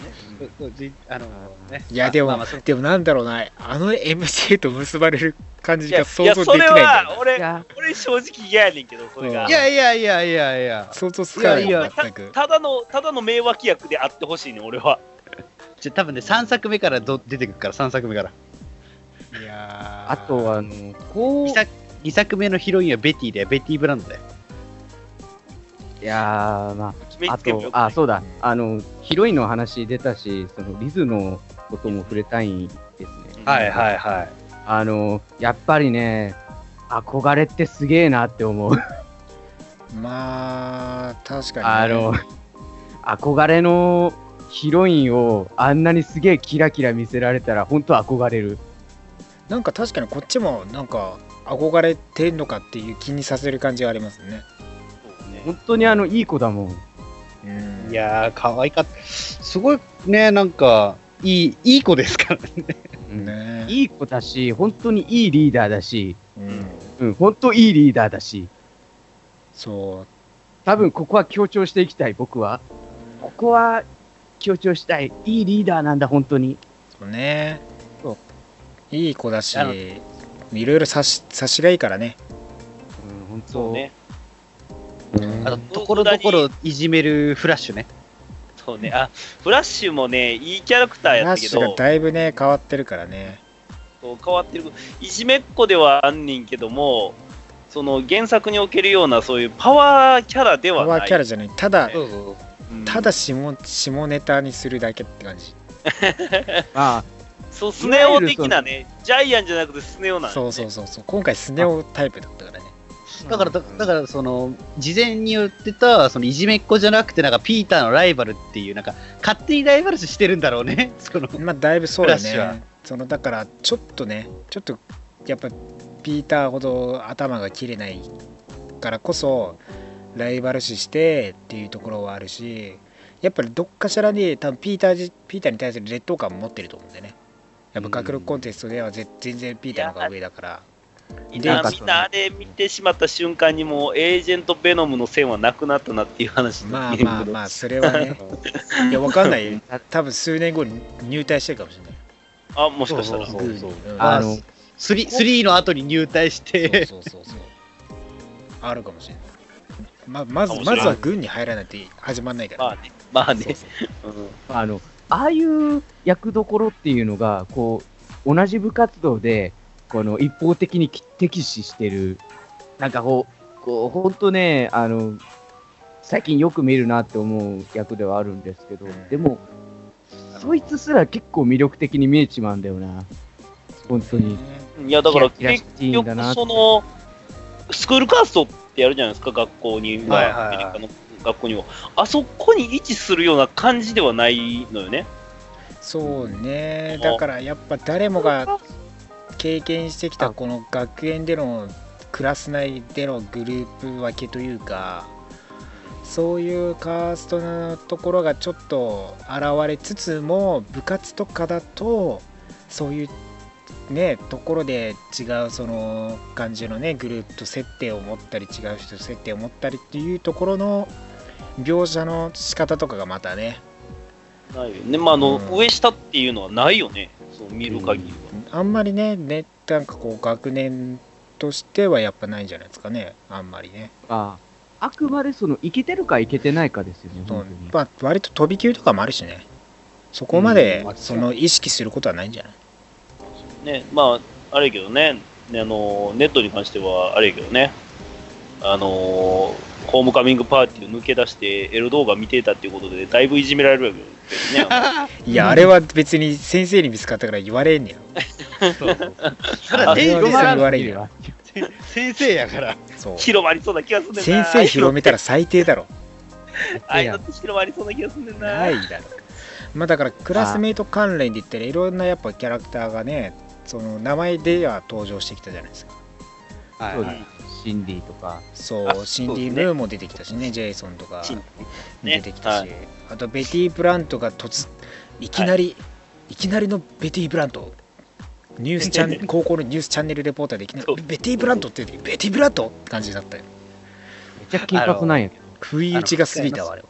一回の声優さんが、あの、今、人気の、あの、水瀬さんだったので、ちょっとへねー、あ水瀬さん、これややるんやと思った。ね。みなさん祈りね、うん。そうそうベティ・ブラントと突然のベティには驚きました。ちょっと、隣で、スラッと、あの、振られるリポーターがクソ面白くないですか？もうパもうパートナー決まってるの。そうそうそうそうね。あそその後の、あそこのやりとり。あの黒人の、とあの間が黒人の顔面白すぎないでしょ。あそこも、実はさ、あそこもふ含めて演出だと思うんだけどね。な、あの間それ的には。も。面白いいいよなあの学生のやってる感じがまたねあんな、あんなピンポイントで撮れる？あんないい絵。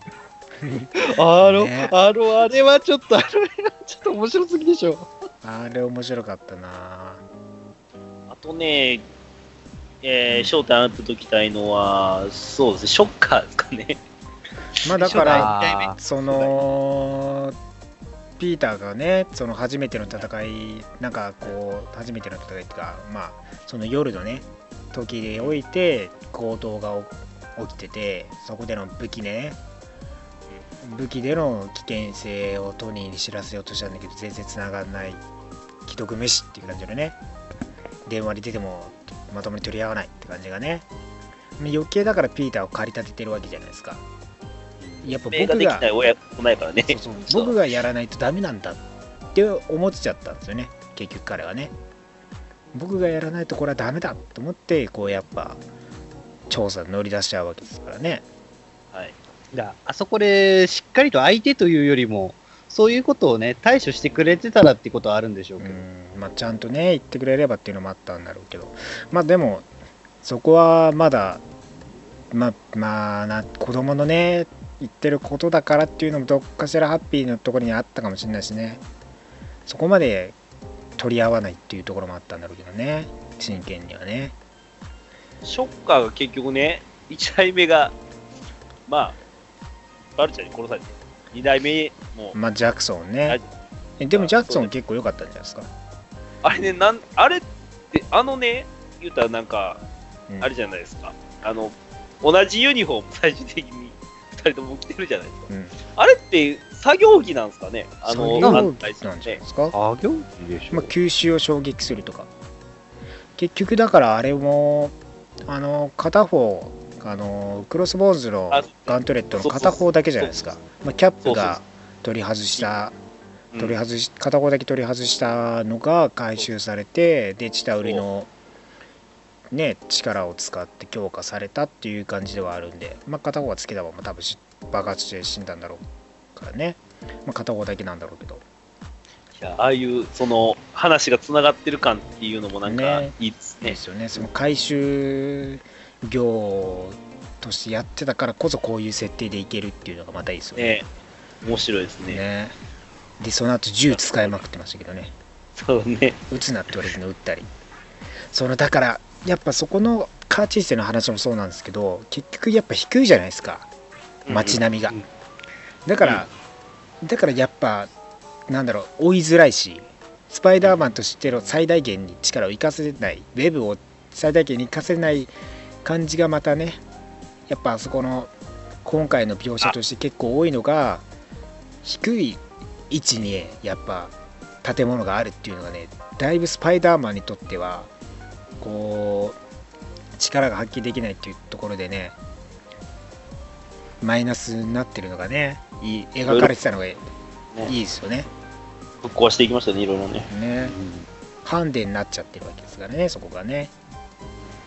まあやっぱ子供たち女の子2人をねこ怖がらせたのはやっぱダメだと思いますよ。あんなに目気持ち悪く動いてたら確かに叫ぶからね。そうそうね。ね、ね、いろいろうん。映画のオマージュだったそうそうね。り、いい確かに。しかもさ思ったのがあのプールのシーン逆だったんだっていうねトレーラーと。そうやね。そああ、そうそう。そう滑空してくるシーンが。あれ逆にしてたんだと思って。そのだから前後のトレーラーとして飛んでくる方向とそのそのそのまま水にあそう合わせてやってるから方向逆にしたんだなっていう。あそこなんか面白かった。見てて。ね。ね。やっぱトレーラー限定のシーントレーラー用にとかプロモーション用に作るシーンって結構あるじゃないですかそのこだわってんねんなっていう感じで、ね。今回ので、しかも、あれは結構ずっと流れてて、何回もそうそう流用されてたし。アイアンマンとスイパイダーマンのシーンなんかあれないないから別でプロモーション用に作ったシーンではあるからだからまあアイアンマン昔のねアーマーだったりするんだけど結構そういうシーンとかがあってバルチャーの登場あのホテルみたいなとこから降りてくるのもトレーラー用に作ったシーンとかだったりしてるんでそういうのが意外とあったりするのがね面白いですね。うん。まそこで結局逃してバルチャーに捕まってでバルチャーやべえっていうのが一気にねあそこで出てきてましたからねあれ、ぶっちゃ強いっすよね。ねそのまま飛び立っていって。うん。どうすんだと思ったら本当に落とされて。そのままあのパラシュート使えねえ。あの、あれ、下手したらピーター死んでたからね。ね。あのパラシュート全然開かねえ。ちゃんと開いてくんねえし使えねえとそのまま落ちちゃう。なまあでもそれで危険察知してトニーが w i f i から救出したからね w i f i つながっててよかったらいや別にお前もっと違う技術あるだろっていう感じもなんかするんだけど変なテ寺でね。そうそうそうそう どこインドかどっか行ってんのか分かんないですけどなんか、インドなのかタイなのかってどっちなんかよくわかんない。ないですけどね。なんかアジアを訪問してましたよね。今、今、今、高校生を叱ってるんだ、つって。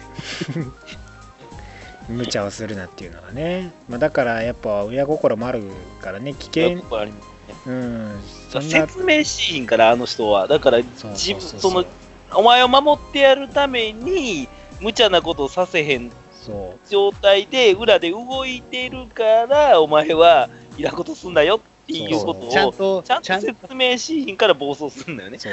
だから、あそこでね、ちゃんと分かったわ。大人に任せとけじゃなくて、だからこう、こういうふうに対処するから、お前は手出しするなっていうことを言わなきゃダメなんだよ。そう。まあだからそこがね、またトニーのね、ちゃんと全部言言わないからね、説明しないのがまた悪いところでもあるんですけどね。ね まあでもやっぱそうそうそうね守りたい気持ちがあるからまあしかしねっていうのもあるからね。あと、あとネット。うですね。あうざいですね、ちょうどね。んなんで？ネットいいじゃん。途中むっちゃうざなかったですか？あの、むっちゃ聞いてくるところ。ああ、ね。最初のバレバレちゃってすぐはね。はい、そうそう。雲操れるの。彼知ってる？ど、どのぐらい飛ぶなノーノーばっかり言われてね あれめっち糸ゃ聞きまを吐けるの。くってくるのうざかった。だからそのうざさもやっぱ出てるよね。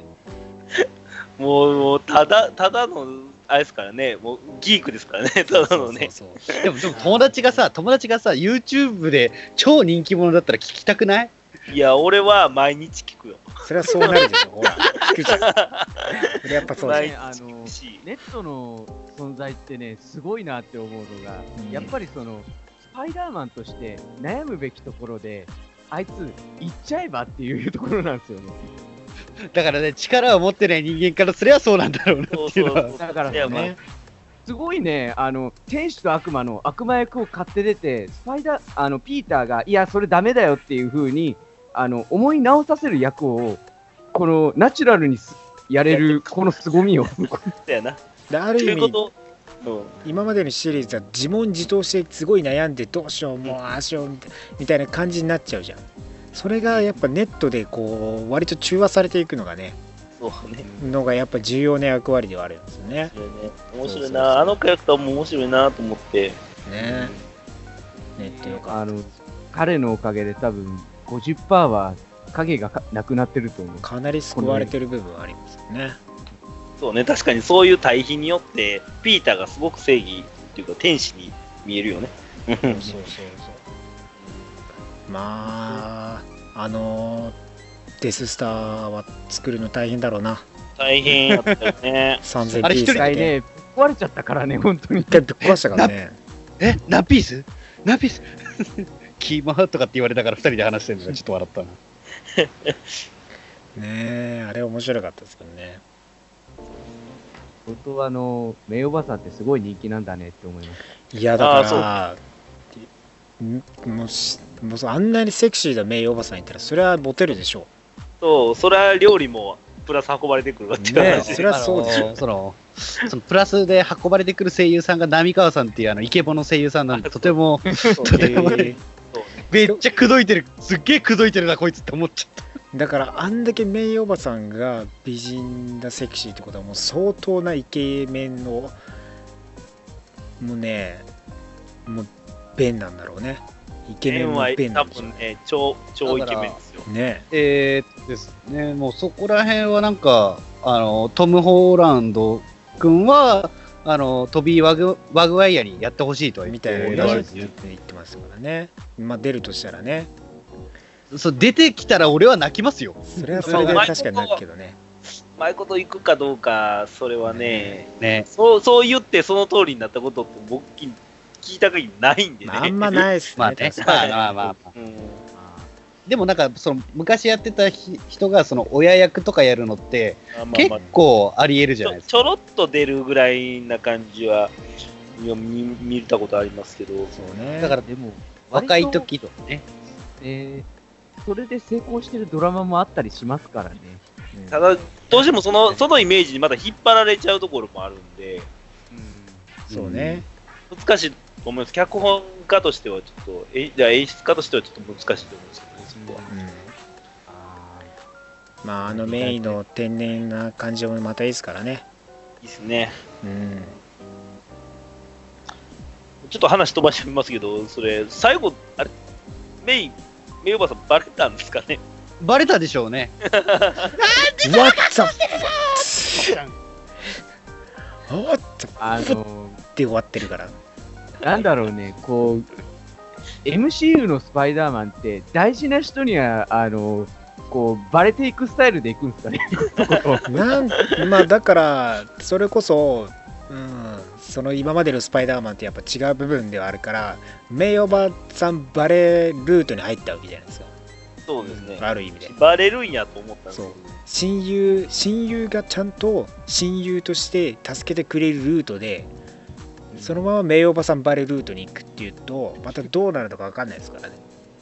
結構、その、なんでしょう、ちょっとコミカルな話になってくると、そうそう。例えばそこでおばさん気絶して、何事もなかったよみたいな、夢みたいなだかねら、だから、どうしただから夢でも見てたんじゃないのみたいな感じ。だからどっちでもいけるよね。いけるいけるいけるっちゃいける。まだ完全には行ってないからそうそうそうね。もしかしてあの仮想大会の準備なんだとかって言ってもバレる。まあ、いける全然ね。いけいけるっちゃいける。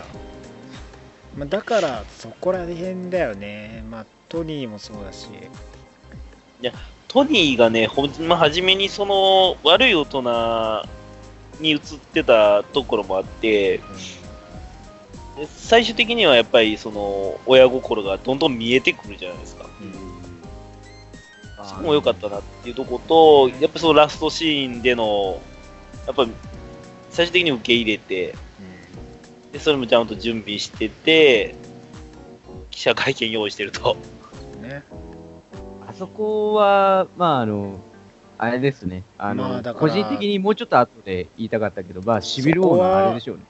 そこはだからその DC の件でもそうだしまあ自分でねやっぱするまあトニーは言っても何も聞いてくれないしやっぱ自分でどうにかしたいヒーローとしてのねやっぱ自覚っていうのがあるからまあやっぱ悪いやつは退治したい。自分の力でやっぱやっていきたいっていうのがあるしそれでネットと一緒になってね学力コンテストのところにも行ったりしたけどでも結果的に、まあ、自分のミスがやっぱり目立つわけじゃないですか。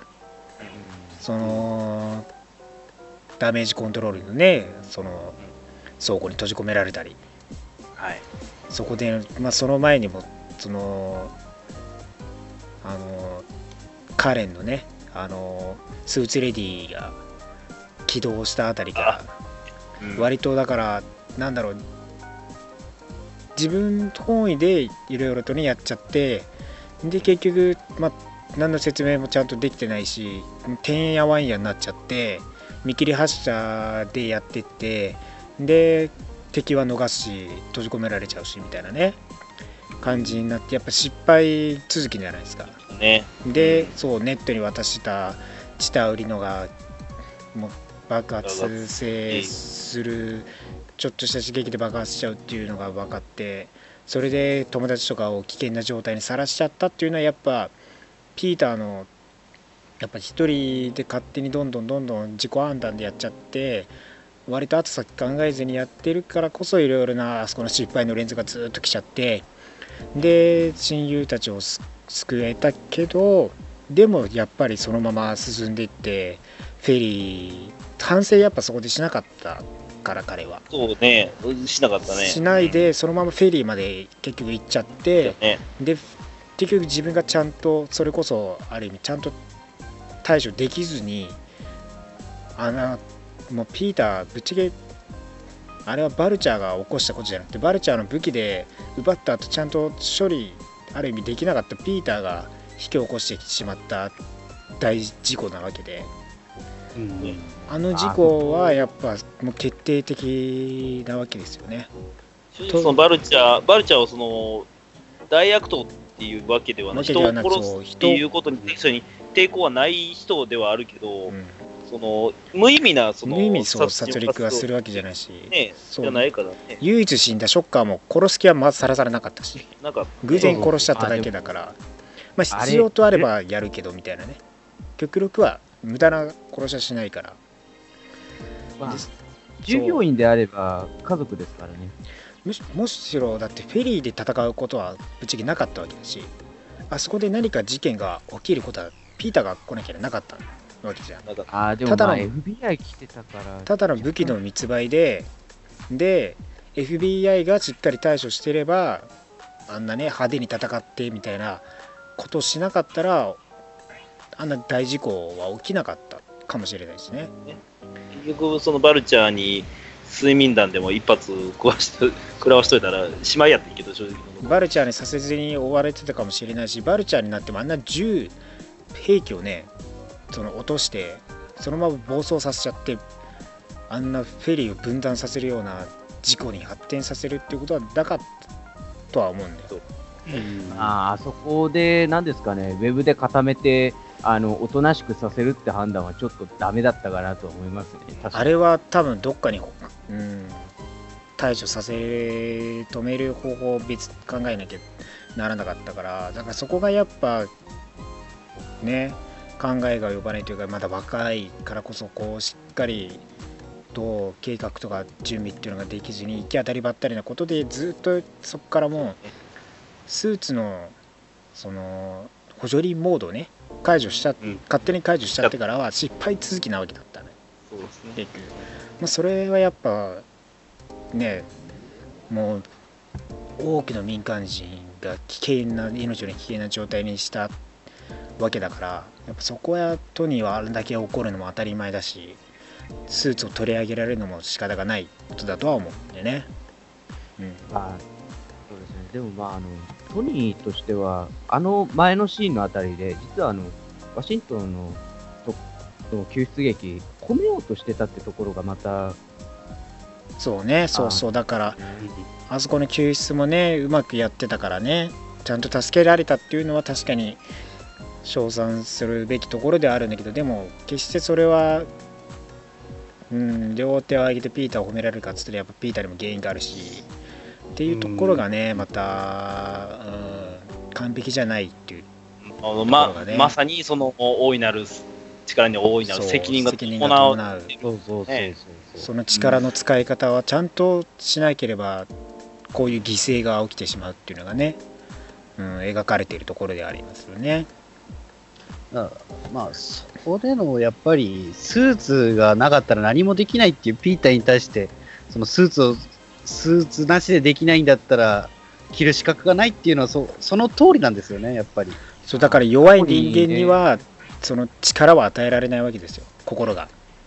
はい。そうですね。そうまあトニーの言ってるのはただパワー力持ちとかいうわけじゃなくてやっぱ精神的にどれだけこう敵とにね戦えるとか精神的にやっぱ強い部分弱い人間には与えられないっていうのは弱い人間が力を持ったら危ういことになるから。ヴィランになるわね、きっそう。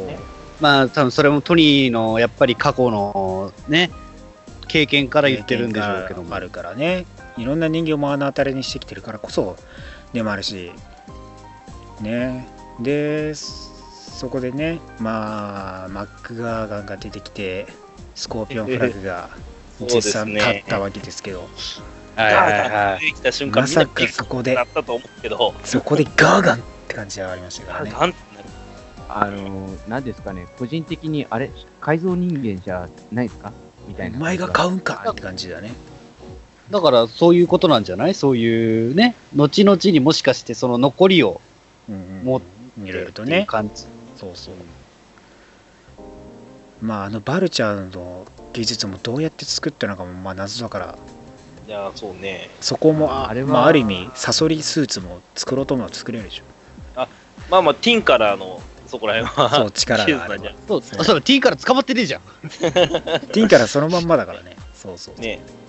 そう。このね。人の技術力、まあなかなかだと思うんですなかなかやとう。んうん個人的に、なんですかね、気に入ってるというか、まあ多分皆さん気に入ってるシーンだと思うんですけど、やっぱりその、ホームメイドスーツ着て、まああの、バルチャーと戦うところっていうのはやっぱり、この、ホームカミングの、あの、すべてを物語ってるのかなとうん思うところで。あまあ最終的には、やはり覚悟を決めたピーターは強かった。まあだからやっぱその覚悟確かに失敗続きで来てでそこにおいてもねやっぱまあスパイダーマンのせいで武器とかの販売がうまくいかずに調達まあ物資も調達できないバルチャーがまあハーマン・シュルツの2代目のショッカーがまあ俺は逃げるからボスも逃げた方がいいっていうところが彼のなんて言うんだろう良さが出てますよね。うんなんか最終、その、ピーター、あれじゃないですか。リズのお父さんが、バまあ、その、そその前にでも、その、うんさ、やっぱりががヒーロー生活をやめた後の、なんかその、その幸せな学生生活ですよ。あまあまあまあね。そうだから、そそこ、まあそのハーマン・シュルツとのショッカーとの現実的な話からしてでバルチャーがもうまあやっぱ金が必要だからっていうのがあり結局はやっぱ最終手段としてアベンジャーズの物資を狙うっていう流れがあるわけじゃないですか。で一方ではやっぱピーターがね学園生活も本当にヒーローじゃなくて普通の一人のね学生としての生活っていうのでもうそこでリズとのねいい関係になってっていう描写があり男の子としての幸せもあったの。うんありでリズのねいい女キャラが出てきて。そうね。ね。で恋愛に発展するのかって感じではあったんですけどね。リズンチの扉を開けた途端の、あの世界の変わりをね。そうなんで、す。その対比なんですよ。結局多分あそこであの会ってなかったらまず戦うことはなかったし。で多分ピーターのあの多分学園生活も多分もしかしたら持続したかもしれないですよ。リズとそのままいい関係になったかもしれないですよね。でもそれを彼はやっぱりやめてヒーローとして進むっていう決断をあそこのねホームカミングのパーティー会場までの車からの中で意を決してねミシェルに中指立てられながらミシェルはやっぱねリズと来てるの気に食わなかったんですかね。あそこは。いや、でしょ。あれね、だから結局ね、その車の中でバレて、うん。話し合い、大人の詰め方で子供がそね、さらされうる、何も言えない感じがね。怖い、何もない、怖い、あんなんね、普通やられたらね、ビビって何もできないんですけど、そうピーターはそこにちゃんと携帯を置いてきてるんですよ。そうね 頭いいよな。ちゃんことの時点でいけるようにしてるんですよ、そういあ、もう覚悟は決まってるのと、うん。その大人にね、詰められてる中でそこまで頭が回ってるっていうのがやっぱヒーローの資格かなっていう。だからね。彼は決して弱い人間じゃなくてちゃんと強はい。い人間なんですよ、そこでもひるまずにちゃんとそういう行動が取れるっていうところはヒーローとしての素質がやっぱあるんだなっていうところもあるし。でそこでダッシュで行った矢先にショッカーが待ち受けてる感じがね。もうもうそれも向こうも頭いいよね。ね。向のこうも間にいつの間に連絡して、いつの間に来たんだよ。ね。あのこういうこと言うとあれなんですけど、やっぱりバルチャーって、あの車の中で気づくじゃないですか、スパイダーマン。の正体が。で、あそこの時の変わりようっていうんですか、あの、リズのパパからの、そうね。ああ、そう、いいパパだったもんね。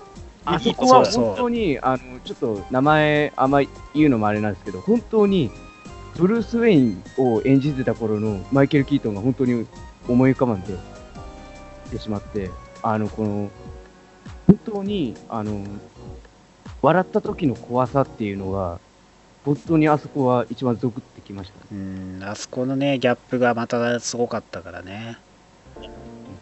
いい父でもあるんだけど、やっぱ悪い面のね、バルチャーが出てきてるっていうのがね。まあ、ショッカー倒し倒すのがまさかのネットっていうのがね。まさかネットがあそこでウェブ使って止めるとはっていうね。いや、あでね、結構考察で言われてたのがね、そのショッカーがネットの顔を見てるんねんな。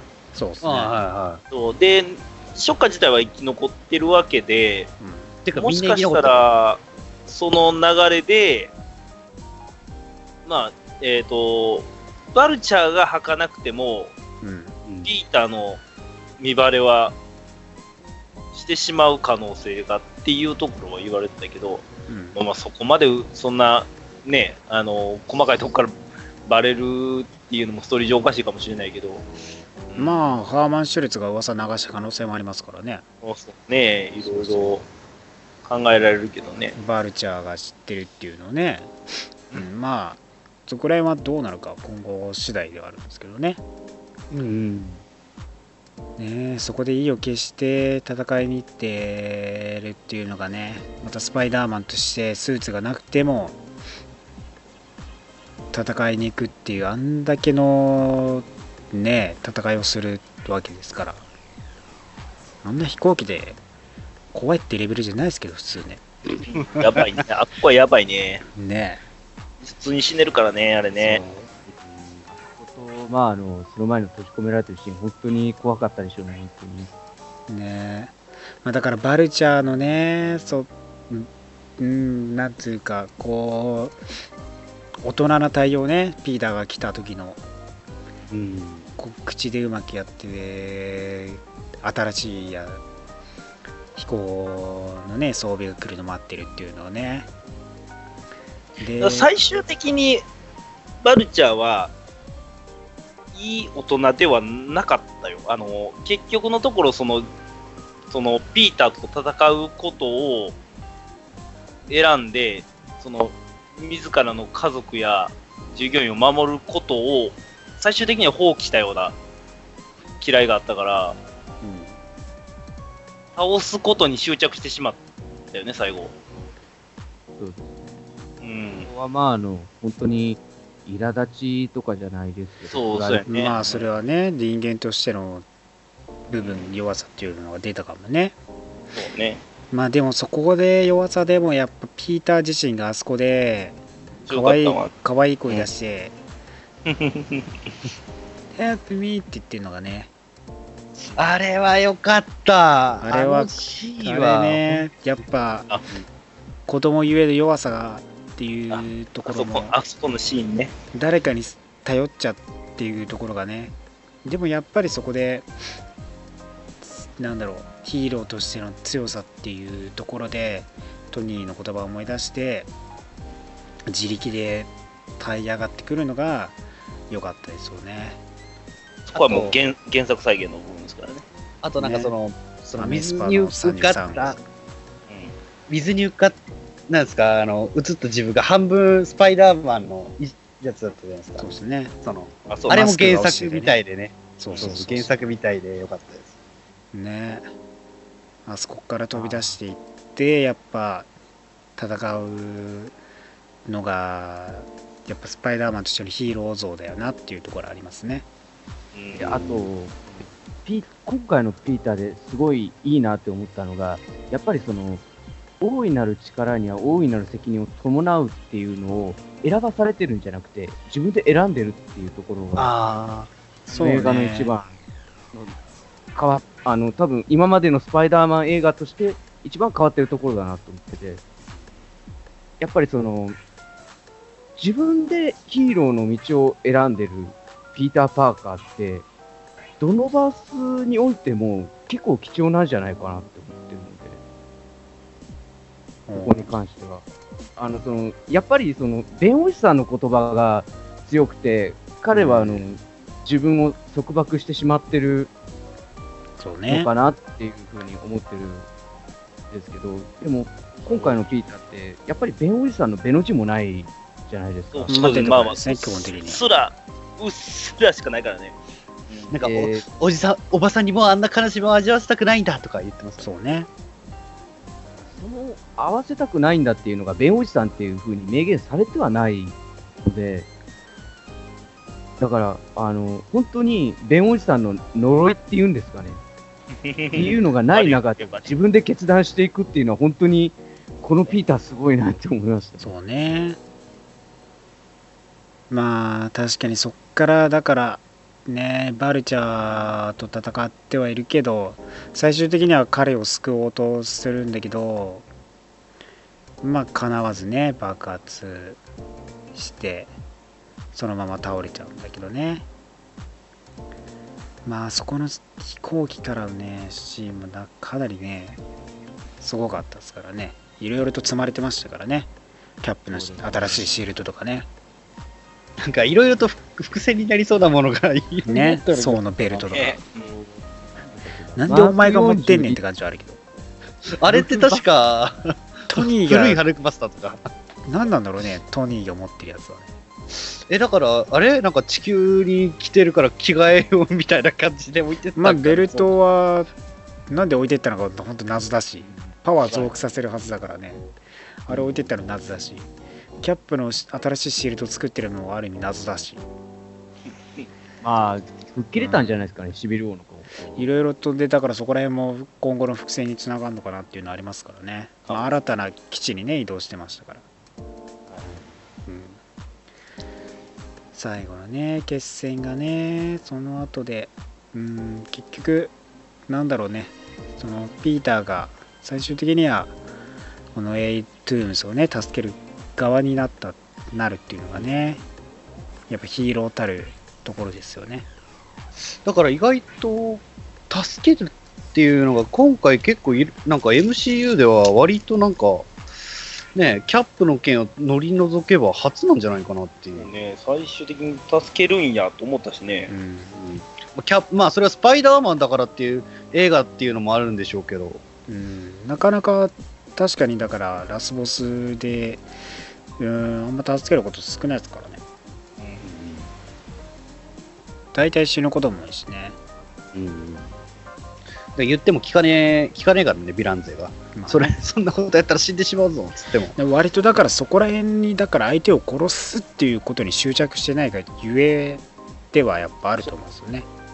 いやほんまにそのブラックパンサーがあれじゃないですか。殺さなかったじゃないですか、そのね。バロンジも、うん、殺さなかったっていう選択と似通ってる部分ではあると思うんですねそれがヒーローだというところのその選択肢やと思うんでうんそこをちゃんと表してたのかなと、ねえ。まあそこでその後でようやくねトニーに認めてもらえたっていうのがね。うんうん。まああんだけのことでやっぱやり遂げられたっていうのはね、あれは結構綺麗な大団円やったし、うん、喜ばしいところであるしそこで新たなスーツを作ってねアベンジャーズにあっていう感じだったけど。あとハッピーはいつから待ってたんでしょうねあのトイレ。でね、あの、あの、でも、その、子ど、あの、声、あの、生徒もすごいですよね。おなんか大の大人が待ってるのにトイレに入ろうとしてるっていうのが。まあ確かにね。入っててか入ってんの気づかずに いやかなり待ってた調べとけよみたいなね、うん。そう調べとけやって感じなんだけど。あの子供が出てくるまでのマジで受けたわ。ちゃんと手洗って出ていくのが。もうまあ、革新的なこと言ってなかったからまだよかった、そうそうそうまだよかったけど。危ねえよ助けられたよ、助けられたよとかっつって。ねめっ危ないよちゃ 危ない。なんですかね、あの、ハッピーが、あそこで初めて、あの、笑顔っていう、あそうそうようやくね。そうそうそうね。ようやく笑顔を見せたんだねまあ新たなアベンジャーズ基地に移動されまたそそれがインフィニティ・ウォーでどう使われるのかっていうのもありますけどやっぱ、はスパイダーアーマーっすよねうそうね。ん。アイアンスパイダーが今後使われることがあるのかどうかですよはいは封印されてしまったので。ねい。っていうよりだと、やっぱその後に、あの、その、断ったっていうところで、そこでね、血に血に足つけてるっていうところでもあるしえ、そうねやっぱピーターが。ずっと憧れてたアベンジャーズでアベンジャーズに入るにはどうしたらいいっていうこともあったけどやっぱでもまだまだ僕は地元でねヒーローとして活動する方がまだティーンとしてそれこそ今までなんか学業をおろそかにししがしてしまったりとかね、うん、結構だからそれで森田ね校長にもね呼び出されてましたからね。アウリングコマンドズで登場してた孫。そうね。ま、そう孫、ファ孫ーストア。ベンジャーズのね同一人物孫。まあそこそういうのがやっぱあってそこがある意味ちょっと悪くなってでやっぱだから夢中になっちゃうとさ学校行きたくないってほこっちの方やりたいっていうやっぱティーンになる。子供でねやっぱ陥りがちなところをやっぱ表現してたしそこでやっぱ地に足つける学業もね地元で密着してちゃんとやっていくっていう方を選択したのがやっぱ良かったピーターでねうんピーターのしてる良さだ、うん、苦労もするだろうけどそれがやっぱりピーターの良さなんだろうなっていうのを再確認させたラストですよね。そうですね。ねでもあそこのトリーの顔はちょっとびっ面白かったですけどね。ね。スーツと僕を見て言えるのかとかって。ねそれでペッパーのサプライズ登場がやばかったですね。いやー、あれは良かったよ。まさかのあの、あの、あの、あの3人が揃ったのがすっげえ俺感動的でした。久々にさ揃ってよかったよあれ。いやーあーあのシビルウォーでなあの関係が悪化してるのかどうかわかんないけど、揃うことてるってさが。ない可能性もやっぱあったからねあれは。ね。あそこでね、あそこで指輪を用意してるかも言ってね。やずっと用意してるっていう。もう CG かもしれんとか疑ってたからな、ほんまね。まさかこのこれを見るときがまた来れるとはっていうね4がやらない限りなかなかねないですから。まあ結婚会見をしたのかどうかっていうところですね。ね本当にね。最最低なプロポーズみたいな感じで思ってくるねいや、あの二人らしいんちゃうかなと思うけどね。ね。いやでもまああれじゃないですか。ハッピーがあの8年前から待ってたっていうのがああまあそう私もそう待ってたよ。ねはい。まあ8年前っていうと、あの映画の世界ではアベンジャーズか、えーアイアンマン3の後ぐらいだから、ね、結構、アベンジャーズじゃないです多分アベンジャーズ5ですかねもしかしたら。その最後の言葉を言えずに終わっちゃって死ぬ思いをした時からいつかみたいな感じではあるんですかね。かあの、ビワをねあの直にポケットに入れるのは良くないと思う。なくしやすそうだけどね。いや意思取れんでよ、そんな。ん。そうそう。で、ね。じゃあ毎パ年、毎ッと出せる年、けど。うん。あのわ笑う、笑うわな、あそこのシーン。あのいいいい手を考えましょうとかって言いながらね。結構乗り気なペッパーがよかった。あれね。ペッパーがね呆れてるのがやっぱりあのあのコンビだなって。思う、まあ、そこでねさっきも話したエンディングを迎えてって感じですからね。まあピーターがピーソルスパイダーマンとしてやっぱ活躍する感じがね良かったですよ。まあ、あと、最後の最後で出て、まあ、ちょろちょろ出てきてましたけど、ね。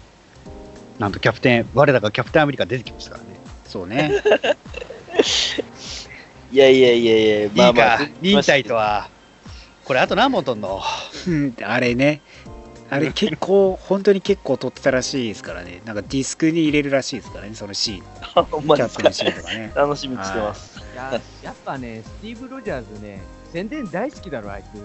スティーブはねスティーブはやっぱちょっとメディアに出るのが割とウキウキなんですからね。あのこ校長とつながってるからこそ、あの依頼がかかったっていうことですよね。まあ完全に先般として扱われてはいますけどね。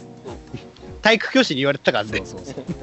犯罪者だと思ってるから、そうね、そこら規辺が則ねなんで、そう。ありがとう、キャップ。彼は個人的には、つって。まあ、あと、言うなよって話だけど、そんなこそう、まあ。スタンリーもねちゃんと登場してましたからね。と。ああ、そうね。間違え結構序盤、間違えて、そう間違え泥車泥棒かと思って間違えて捕まえようとしたらうるさくてめっちゃ怒ら怒ってましたからね。まあ、あとでもこの映画の中でそのいろいろなことが示唆されてたじゃないですか。あのそうね。だからスパイダーマン関連でもそのあの人ねプラウラーとなる、そう。ね。そう。あとねアーロン・デイビスさんとかね彼がここには甥いが住んでるんだって。だからプラウラーになるね。アーロン・デイビスが甥いがここに住んでるっていうのを言ってたからね、まあ、アルティメット・ユニバースではそのプラウラーの甥いはスパイダーマンマイルズ・モラレスですからね。はい。そこを示唆してます今後もしかしたら登場するかも。だってこのアーロンを演じたドナルド・グローバー自体がはいアルティメット・スパイダーマンのマイルズの声をね担当されてた方でしたああ、そうですね。ぜねぜあの見た知ってたけど全然えこの人が担当してたのと思っちゃっそうですね。すげえそう見た目だったある意味つながりもあったんでね。た、まあ、あと、まあ、俳優関連ですとあの彼の、ね、声はあのジャービスの妻ですからね。あ、そうだよね。そうね。あポール・ベタリーのね妻ですからね。そうそうそう。ねまあいろんなところにいろんな本当にねイースターエッグとかもありつつストーリーは本当にいい作品になってたんじゃないかと思う。ねスパイダーマンでしたよ、考えさせられる話もありました。し。うん。あとみんなきね多分気づいてないと思うんですけどあのネットが最後に着てたハエの T シャツっていうのはあれをしあれはなんですかねスパイダーマンファンがスパイダーマンはもともとハエを見てうまい思いついたっていうのあそういうことでしょうかね。あのハエの T シャツは。気持ち悪いなこの T シャツと思いながら見てましたけど。そこはそこまで考えてやってるのか分かんないですけど、まあ、まあ新しい T シャツキャラが生まれたっていうことですねネットは。いろんな T シャツ着たからね。ねまあ、まだ本当にここから新たな MCU のスパイダーマンの始まりな感じでね、また今後も本当に、えー、今まで次回作2もやりますから、はい。今までの話と全然ガラッと変わって変わって、話本当に新たなスパイダーマンとして見れますんでね。ね楽しかった。いやー、楽しかったです。本当にいい、新たなスパイダーマンをね、開拓していただいて、ありがとうございました。ありがとうございましたトムトムも今後もね、インフィニティ5、スパイダーマン、ホームカミング2頑張ってください。はい。はいますということで、今週は以上になりますけど、何か言い残したことございますか？はい。そうですね。えっ、と、ちょっと大阪のイベント、全国回ってはるはいイ。ベントにちょっと参加していきましたので、はい。一応ライアン・ベンジャミンさうんん。にサインもらっちゃった。うわー、出た書。いてもらっちゃった。ね、書いてもらってますよね、信号ね。はい。です。はい。です。ライブドローイング、すごいかっこよかったです。はい。他なんかありますか？そうですね、まあ僕は、あのーそうですね、えー、まあ、フューチャーアベンジャーズ、えー、とてもキャロルさんが可愛かったです。以上。かわいかった。確かに。レース君なんかありますか？スパイダーマンホームカミング。あえー、ジーマー手元にありまして、おまあ、お一言で言うと本当にあの映画見た人は買った方がいい。おで、あと、もう一つ宣伝なんですけど、SHD アーツの方で、えーホームで、ホームメイド版のあのスパイダーマンうん出るらしいので、あ両方出てね。映画見て好きになったら予約すればいいと思うんではい。フィギュアをね、よろしくお願いします。はい。ということで、来週は一週お休みいただきまして、再来週ですね、またお会いしましょう。バイバーイ。はい来週も、ラジオの前に、アッセンブルー